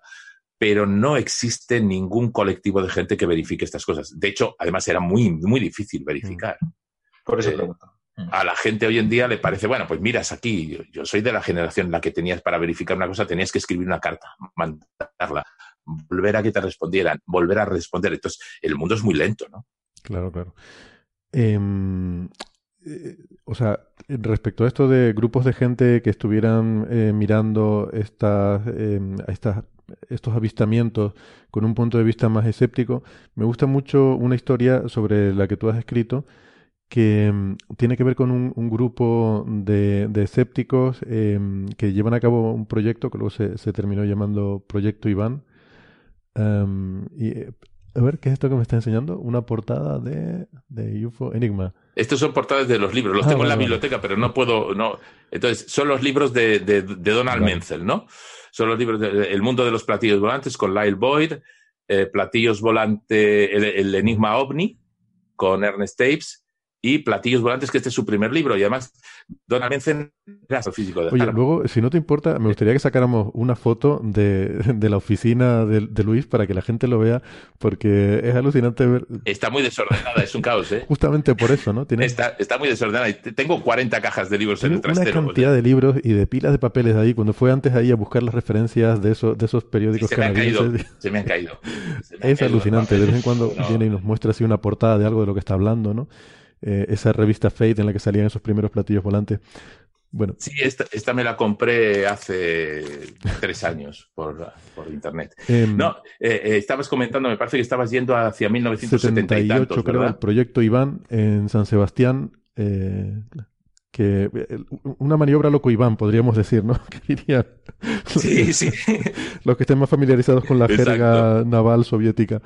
No, em, esto es un, bar en San Sebastián, ¿verdad? Donde un grupo de amigos tuvo una idea. Sí, es un bar, era una cafetería, yo no sé si sigue existiendo, era una cafetería en la que yo comí sándwiches, eh, eh, que era como se gestó la historia, en la que yo comí sándwiches en, los años 80 en los años 80 porque eh, yo conocía parte de la gente que, montó el proyecto Iván. La, la, cafetería esta estaba en la parte, digamos, en uno de los ensanches de San Sebastián, en el barrio de Amara, y allí a finales de los años 70, eh, la ufología siempre ha tenido una división entre, digamos, ufólogos muy locos, ¿no? Mm, digamos, zumbaos directamente, que se creen que, contactan con los marcianos, los tipos que van a sacar la pasta, que serían los periodistas del misterio hoy en día, y gente que tiene un serio interés porque cree que puede haber algo de cierto ahí. No sabe lo que es, pero cree que... Y entonces, una parte de esta gente que creía que, tenía un interés serio, perdón, serio y sincero, a finales de los 70 eh, se unió en un colectivo que se llamó el colectivo Iván.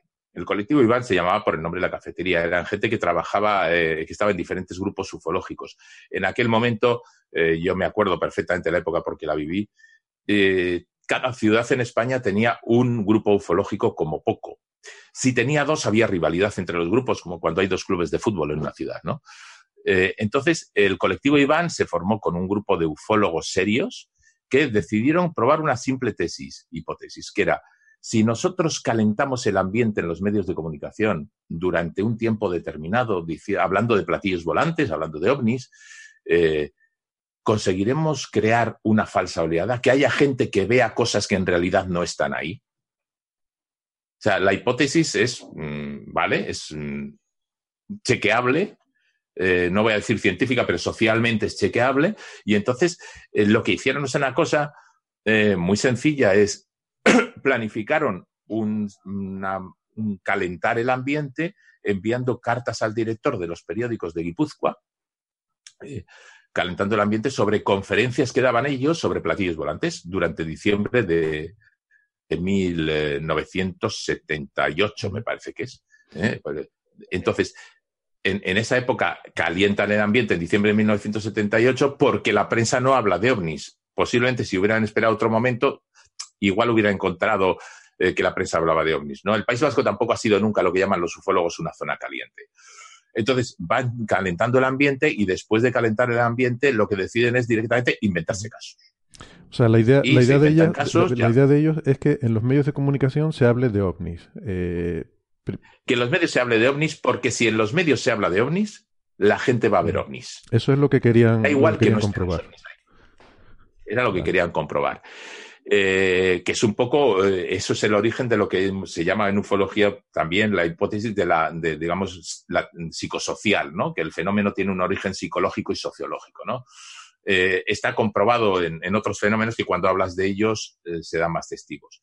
Ahora. esto en psicología se llama heurística de la disponibilidad y básicamente es que tú cuando ves algo que no eres capaz de interpretar, intentas tirar de lo que forma parte de tu contexto cultural y social.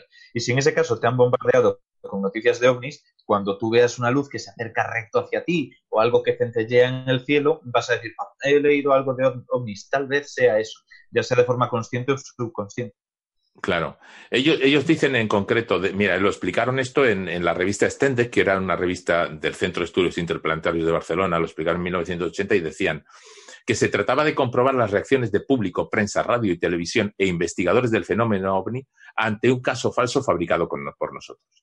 Ellos, en principio, lo que hicieron fue eh, ir calentando el ambiente con cartas, luego ir hablando a los corresponsales de prensa de, de los pueblos de Irún, de Fuenterrabía, y incluso a los periodistas de San Sebastián de que se de, presentándoles casos de testigos que veían luces en el cielo, que incluso esos falsos testigos llamaban, eh, hablaban con los periodistas. En algún caso eh, llegaron a, inventarse el caso, uno de ellos habló con un periodista y al día siguiente el mismo periodista recibió una llamada de otra persona, que era también conchavada con ellos, que les decía, mire, he visto una cosa rara en no sé dónde, lo que confirmaba eh, la historia, ¿no? Entonces, esto, eh, esto hizo que, una vez lo suficientemente caliente el ambiente, comprobaron que llegó un momento en el que los periódicos empezaron a hablar, van a hablar de casos de ovnis que ellos no se habían inventado. O sea, ya empezaba a haber gente que veía cosas, un poco lo que decías tú, ¿no? Eh, Ignacio, un poco, eh, empezaba a ver eh, cosas eh, extrañas en el cielo, aunque no había nada. Y el 4 de enero, es decir, dos días antes de, Reyes, decidieron dar el, coletazo final, ¿no? Subieron a un monte en las peñas de Haya con coches y con un equipo de, faros y de luces, de tal manera que las, las, manejaban con los interruptores para que se encendieran unas y se apagaran las otras. Y en mitad de la noche, a la vez, parte del equipo bajó hasta Irún, desde donde se veía el monte, y cuando empezaron a funcionar todas las luces en, lo alto del monte, empezaron a, decir a la gente, pues párate en la plaza del pueblo y dile a la gente, ¿y qué es eso que se ve en el cielo, no? La gente empezó a ver luces en el monte, la gente empezó a, interpretar todo y ellos empezaron a preguntar, distribuyeron encuestadores también entre la gente, que les preguntaban qué veía. La gente veía el objeto moverse, el coche estaba quieto, o sea, lo que eran unas luces. La gente veía el objeto moverse, la gente veía cómo cambiaba de tamaño, que evidentemente no cambiaba de tamaño. Eh, y la gente veía todo, ¿no? Y se publicó, se publicó en la prensa guipuzcoana, no se publicó en ningún medio de fuera de Guipúzcoa, exceptuando en el periódico vizcaíno de ella, que es el único que, publicó alguna referencia, a pesar de lo llamativo de que era un avistamiento colectivo desde Une, en las peñas de Haya, de un, de un objeto luminoso extraño, ¿no? Eh, y lo que es más curioso, tampoco apareció ningún ufólogo aparte de ellos. El único que apareció por allí fue Juanjo Benítez, que en aquel entonces estaba, eh, ya era un autor consolidado en el tema ovni, y por supuesto se tragó que aquello era una oleada espectacular, ¿no? No, no chequeó nada. Esta historia tiene evidentemente un riesgo y es que eh, el que estás es mintiendo a los periodistas, ¿no? Aquí a los periodistas se les engañó. Es decir, los periodistas actuaban de buena fe. Eh, no hubo periodistas conchavados eh, que mintieran por sacar dinero. Los periodistas creían realmente que quien iba a contarles una historia era un testigo que había visto algo, ¿no? Mm, eso no está bien, pero claro, tú no puedes hacer un experimento de este tipo mmm, jugando limpio. Es muy complicado, porque no vas a conseguir que un medio de comunicación te publique cartas al director falsas. Si dices, mira, esta es una carta al director falsa, vamos a hacer un estudio. Es un poco un terreno complejo y que posiblemente si fuera una investigación científica, digamos que desde el punto de vista ético, eh, podría haber sido cuestionable. Recuerdo que me habías comentado sobre este tema cuando estábamos hablando fuera de micro, Luis, que eh, hubo incluso una asociación mm, de zumbados que decían que, que, sí, que ese avistamiento de esa, esas luces en la, en la colina, ellos ya los estaban esperando porque era algo que, que en su no sé, en su paranoia que tenían montada Sí, era, sí, sí, sí. estaba profetizado o no sé qué, y, y ellos lo- le tenían una explicación dentro de su liturgia. Sí, es- una organización de contactados les decía que se lo habían anunciado. Les llegó a decir a los miembros del colectivo Iván que se lo habían anunciado los extraterrestres. Lo que tiene este tipo de cosas es que siempre hay alguien que te dice eh, que eso se adapta a, a algo que él ha vivido antes, que ha dicho antes, etcétera, etcétera. Tengamos en cuenta que en los años 70 organizaciones de contactados, como se llaman a, este tipo de personas que dicen mantener contacto con alienígenas que suelen ser salvadores y gente buena en general, por todos lados.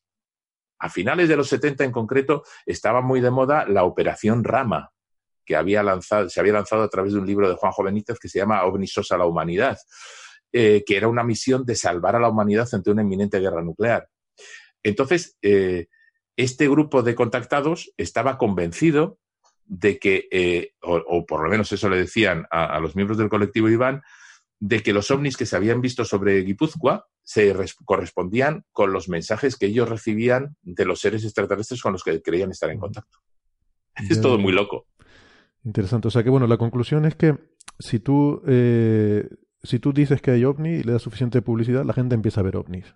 Porque Efectivamente. De hecho, algunas de estas historias que ellos inventaban, es luego recibían llamadas de testigos que decían que sí que la habían visto también, ¿no? Y eran historias claro, inventadas. Claro, claro, no. Y luego, y luego ya hubo un momento en el que dicen, eh, cuando ellos ya deciden dejar de mentir a los periodistas y pasar a la segunda fase, que es crear el ovni falso el 4 de enero, es porque se dan cuenta de que ya no hace falta que ellos se presenten con testigos ante los medios. Ya hay gente que, motu propio, lo que hace es mmm, ver ovnis ha habido tal caldeamiento en el ambiente, perdón, en la radio y en la prensa local, que la gente claro, ve Es que me gustaría matizar eso, porque no sé si, si, ha quedado claro. O sea, antes de que ellos hagan el montaje con las luces, que eso ya sí que evidentemente es el engaño mayúsculo, pero antes de llegar a, a eso, ya, eh, ya había gente que estaba, que, era, que, que, testificaba que habían, que habían visto ovnis y que incluso confirmaban claro. algunas de las historias que ellos se habían inventado, porque ellos también se inventaban historias, ¿no? Decían, pues hemos visto no sé qué luces en no sé qué sitio, y aparecía sí. alguien al día siguiente diciendo, sí, sí, yo también las vi. Eh, y era mentira, ¿no? No, pero es que igual me he explicado mal. Ese que aparece, yo también las vi, es un falso, uh -huh. que es um, llamado por ellos para confirmar al periodista que ha habido gente que lo ha visto, además del que ellos han llevado, ¿no? Pero luego sí hay casos que salen de por sí, que es cuando ellos deciden, ya no nos preocupamos de inventarnos nuevas trolas. Ya la gente, o sea, lo que pasa es lo que comentaba Ignacio, lo que pasa en un momento determinado es que ante el aluvión, que no es un aluvión, que son las, ante las noticias en la prensa de platillos volantes sobre Guipúzcoa, la gente mira más al cielo y no sabemos identificar las cosas. Entonces, la gente ve cualquier cosa, eso más el deseo de ver cosas, hace que aparezcan los platillos. Muy bien, estupendo. Pues muchas gracias, Luis. Eh, es un, es un Gracias placer a vosotros, seguir, aprendiendo. A mí me sigue fascinando muchísimo todo esto de la, de la ufología. Eh, quizás, no sé, en mi caso confieso que hay algo de cierto efecto nostalgia, ¿no? En todo esto. Pero Hombre, yo también. Yo tengo, yo, yo era un adolescente en esta época, entonces eh, el efecto nostalgia es eh, lo pff, recordamos nuestra juventud, pero también recordamos eh, que es una época en la que, digamos, eh, se ve factible que nos visiten alienígenas. Y no solo lo ven los zumbados. Hay una opinión pública, incluso expertos que, eh, que alimentan eso, ¿no? Y, y que dicen, eh, éramos mucho menos escépticos en lo que se refiere a la inteligencia extraterrestre. sí. Es que realmente eso es un cambio que sí que se ve bastante desde, bueno, pues vuestra época de juventud hasta los días de hoy. En mi generación no hay, que yo conozca, eh, nadie de mi entorno que haya creído una vez en este tipo de fenómenos y que ahora mismo haya cambiado de percepción y sea considerado un escéptico o una persona que intente poner en, en acción el pensamiento crítico. Realmente yo creo que ha cambiado, como dice eh, Gámez, todo esto desde aquel momento en el que, bueno, pues dentro de las locuras que había en el ambiente de conspiranoia, eh, tema de espiritismo, etcétera, esto era lo más eh, Lo menos loco, lo menos loco. Exacto, lo que tenía más los pies en la tierra y además apelaba a algo que estaba muy hondo en, nuestra forma de, bueno, de cuestionarnos las cosas, que es, estamos solos, hay algo ahí fuera, es que realmente estimulan mucho la imaginación y apelan a eso, a preguntas que tenemos muy, muy en base todos. Ahora mismo, mm, de verdad, no conozco a nadie que haya seguido el patrón que estáis describiendo vosotros o que ha seguido tanta otra gente que en un primer momento creyó y ahora pues sois eh, paladines del pensamiento crítico en estos ambientes. Bueno, muy bien. Pues, pues nada, un placer como siempre y, y ya nos volveremos a llamar para, para seguir hablando de, El de placer ha sido mío, desde luego. Gracias, hasta luego. Hasta luego. Bueno, muy bien. Eh, la foto esa, la- yo creo que la pondremos en el blog, la foto de la, la habitación de, de Luis, ahí con toda esa pila de libros detrás, eh, los, los artículos que tenía, estaba, estaba genial aquello. Fue muy, muy genuino ese momento en el que se levanta, ahí se, se deja de ver el micrófono, se levanta para buscar entre los papeles, luego se le cayeron los papeles. En fin, en la foto que saqué solo se ve la parte de arriba, ¿no? Que es la estantería, no se ve tanto los papeles y todo eso que tenía, que tenía sobre la mesa, pero bueno. Muy... Yo de mayor quiero una estantería así. sí, un montón de libros, ¿no? Yo la verdad es que tengo casi todo lo tengo ya digital, no tengo no tengo libros ya físicos. Tengo el otro día estuve en casa de mis padres ahí en el sótano con una caja y metiendo ahí libros antiguos que tenía de pequeño y eso. Pero que va, con las mudanzas, ¿no? Hoy en día que uno se va de un lado para otro y tal, pues no, además los libros son lo peor porque pesan muchísimo y y lo dicho, está todo en formato digital te lo llevas en el Kindle, vamos, miles y miles de libros, pero claro, no tiene comparación con tener algo así, ¿no? Una habitación llena de libracos ahí. Pero ¿sabéis qué son útiles? Ese manual de Turbo Pascal, cuando te coge a un sillón, ¿qué es lo mejor que puedes hacer? Se lo metes ahí y ya está, ya deja de coger. ¿Que tienes que, ca- que cambiar una rueda de coche? El manual de Turbo Pascal.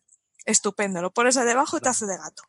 Yo soy muy poquito millennial. A mí me gustan los libros físicos, poderlos tocar, pasar hojas para adelante y para atrás sin preocuparme por, por temas digitales.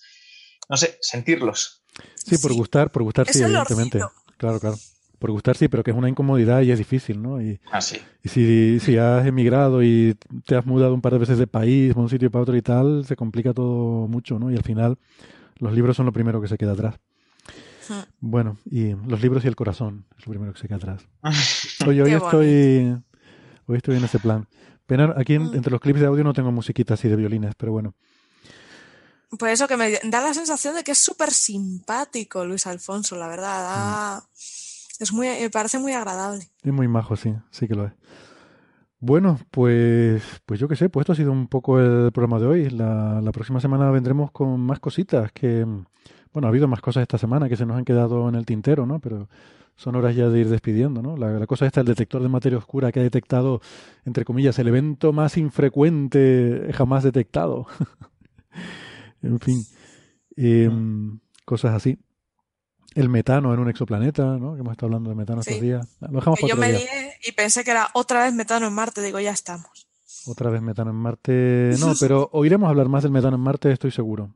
Estoy seguro, eso no, no acaba aquí. Sí, espérate a que Marciano coma judías otra vez. Sí, Y ya. ya. Que ahí la gravedad es un tercio de la Tierra, ¿no? Además. Mm, Así que también habrá problemas. Ya, lo, lo- lo acabamos de hilar todo, o de liar. Bueno, eh, ah, una cosita que quería decir antes y me olvidé, es que el, el- sobre mi paper, que está ahora la versión final en el archive, que a Francis le gustará porque cuando hizo en su blog el comentario dice que lo único que no le había gustado eran los horribles colores de la figura 1, que era la figura en la que se veía la simulación. Y yo estoy de acuerdo que los colores son horribles, pero eran los mismos, la misma paleta de colores que fans tenían el suyo, entonces para poder facilitar la comparación. Pero ahí esa fue una de las cosas que el árbitro, el referee me, hizo cambiar. Me dijo, esto aquí no se ve nada, cambien usted los colores. Y entonces en la versión final hay una paleta de colores en esa figura que la verdad es que se ve muchísimo mejor.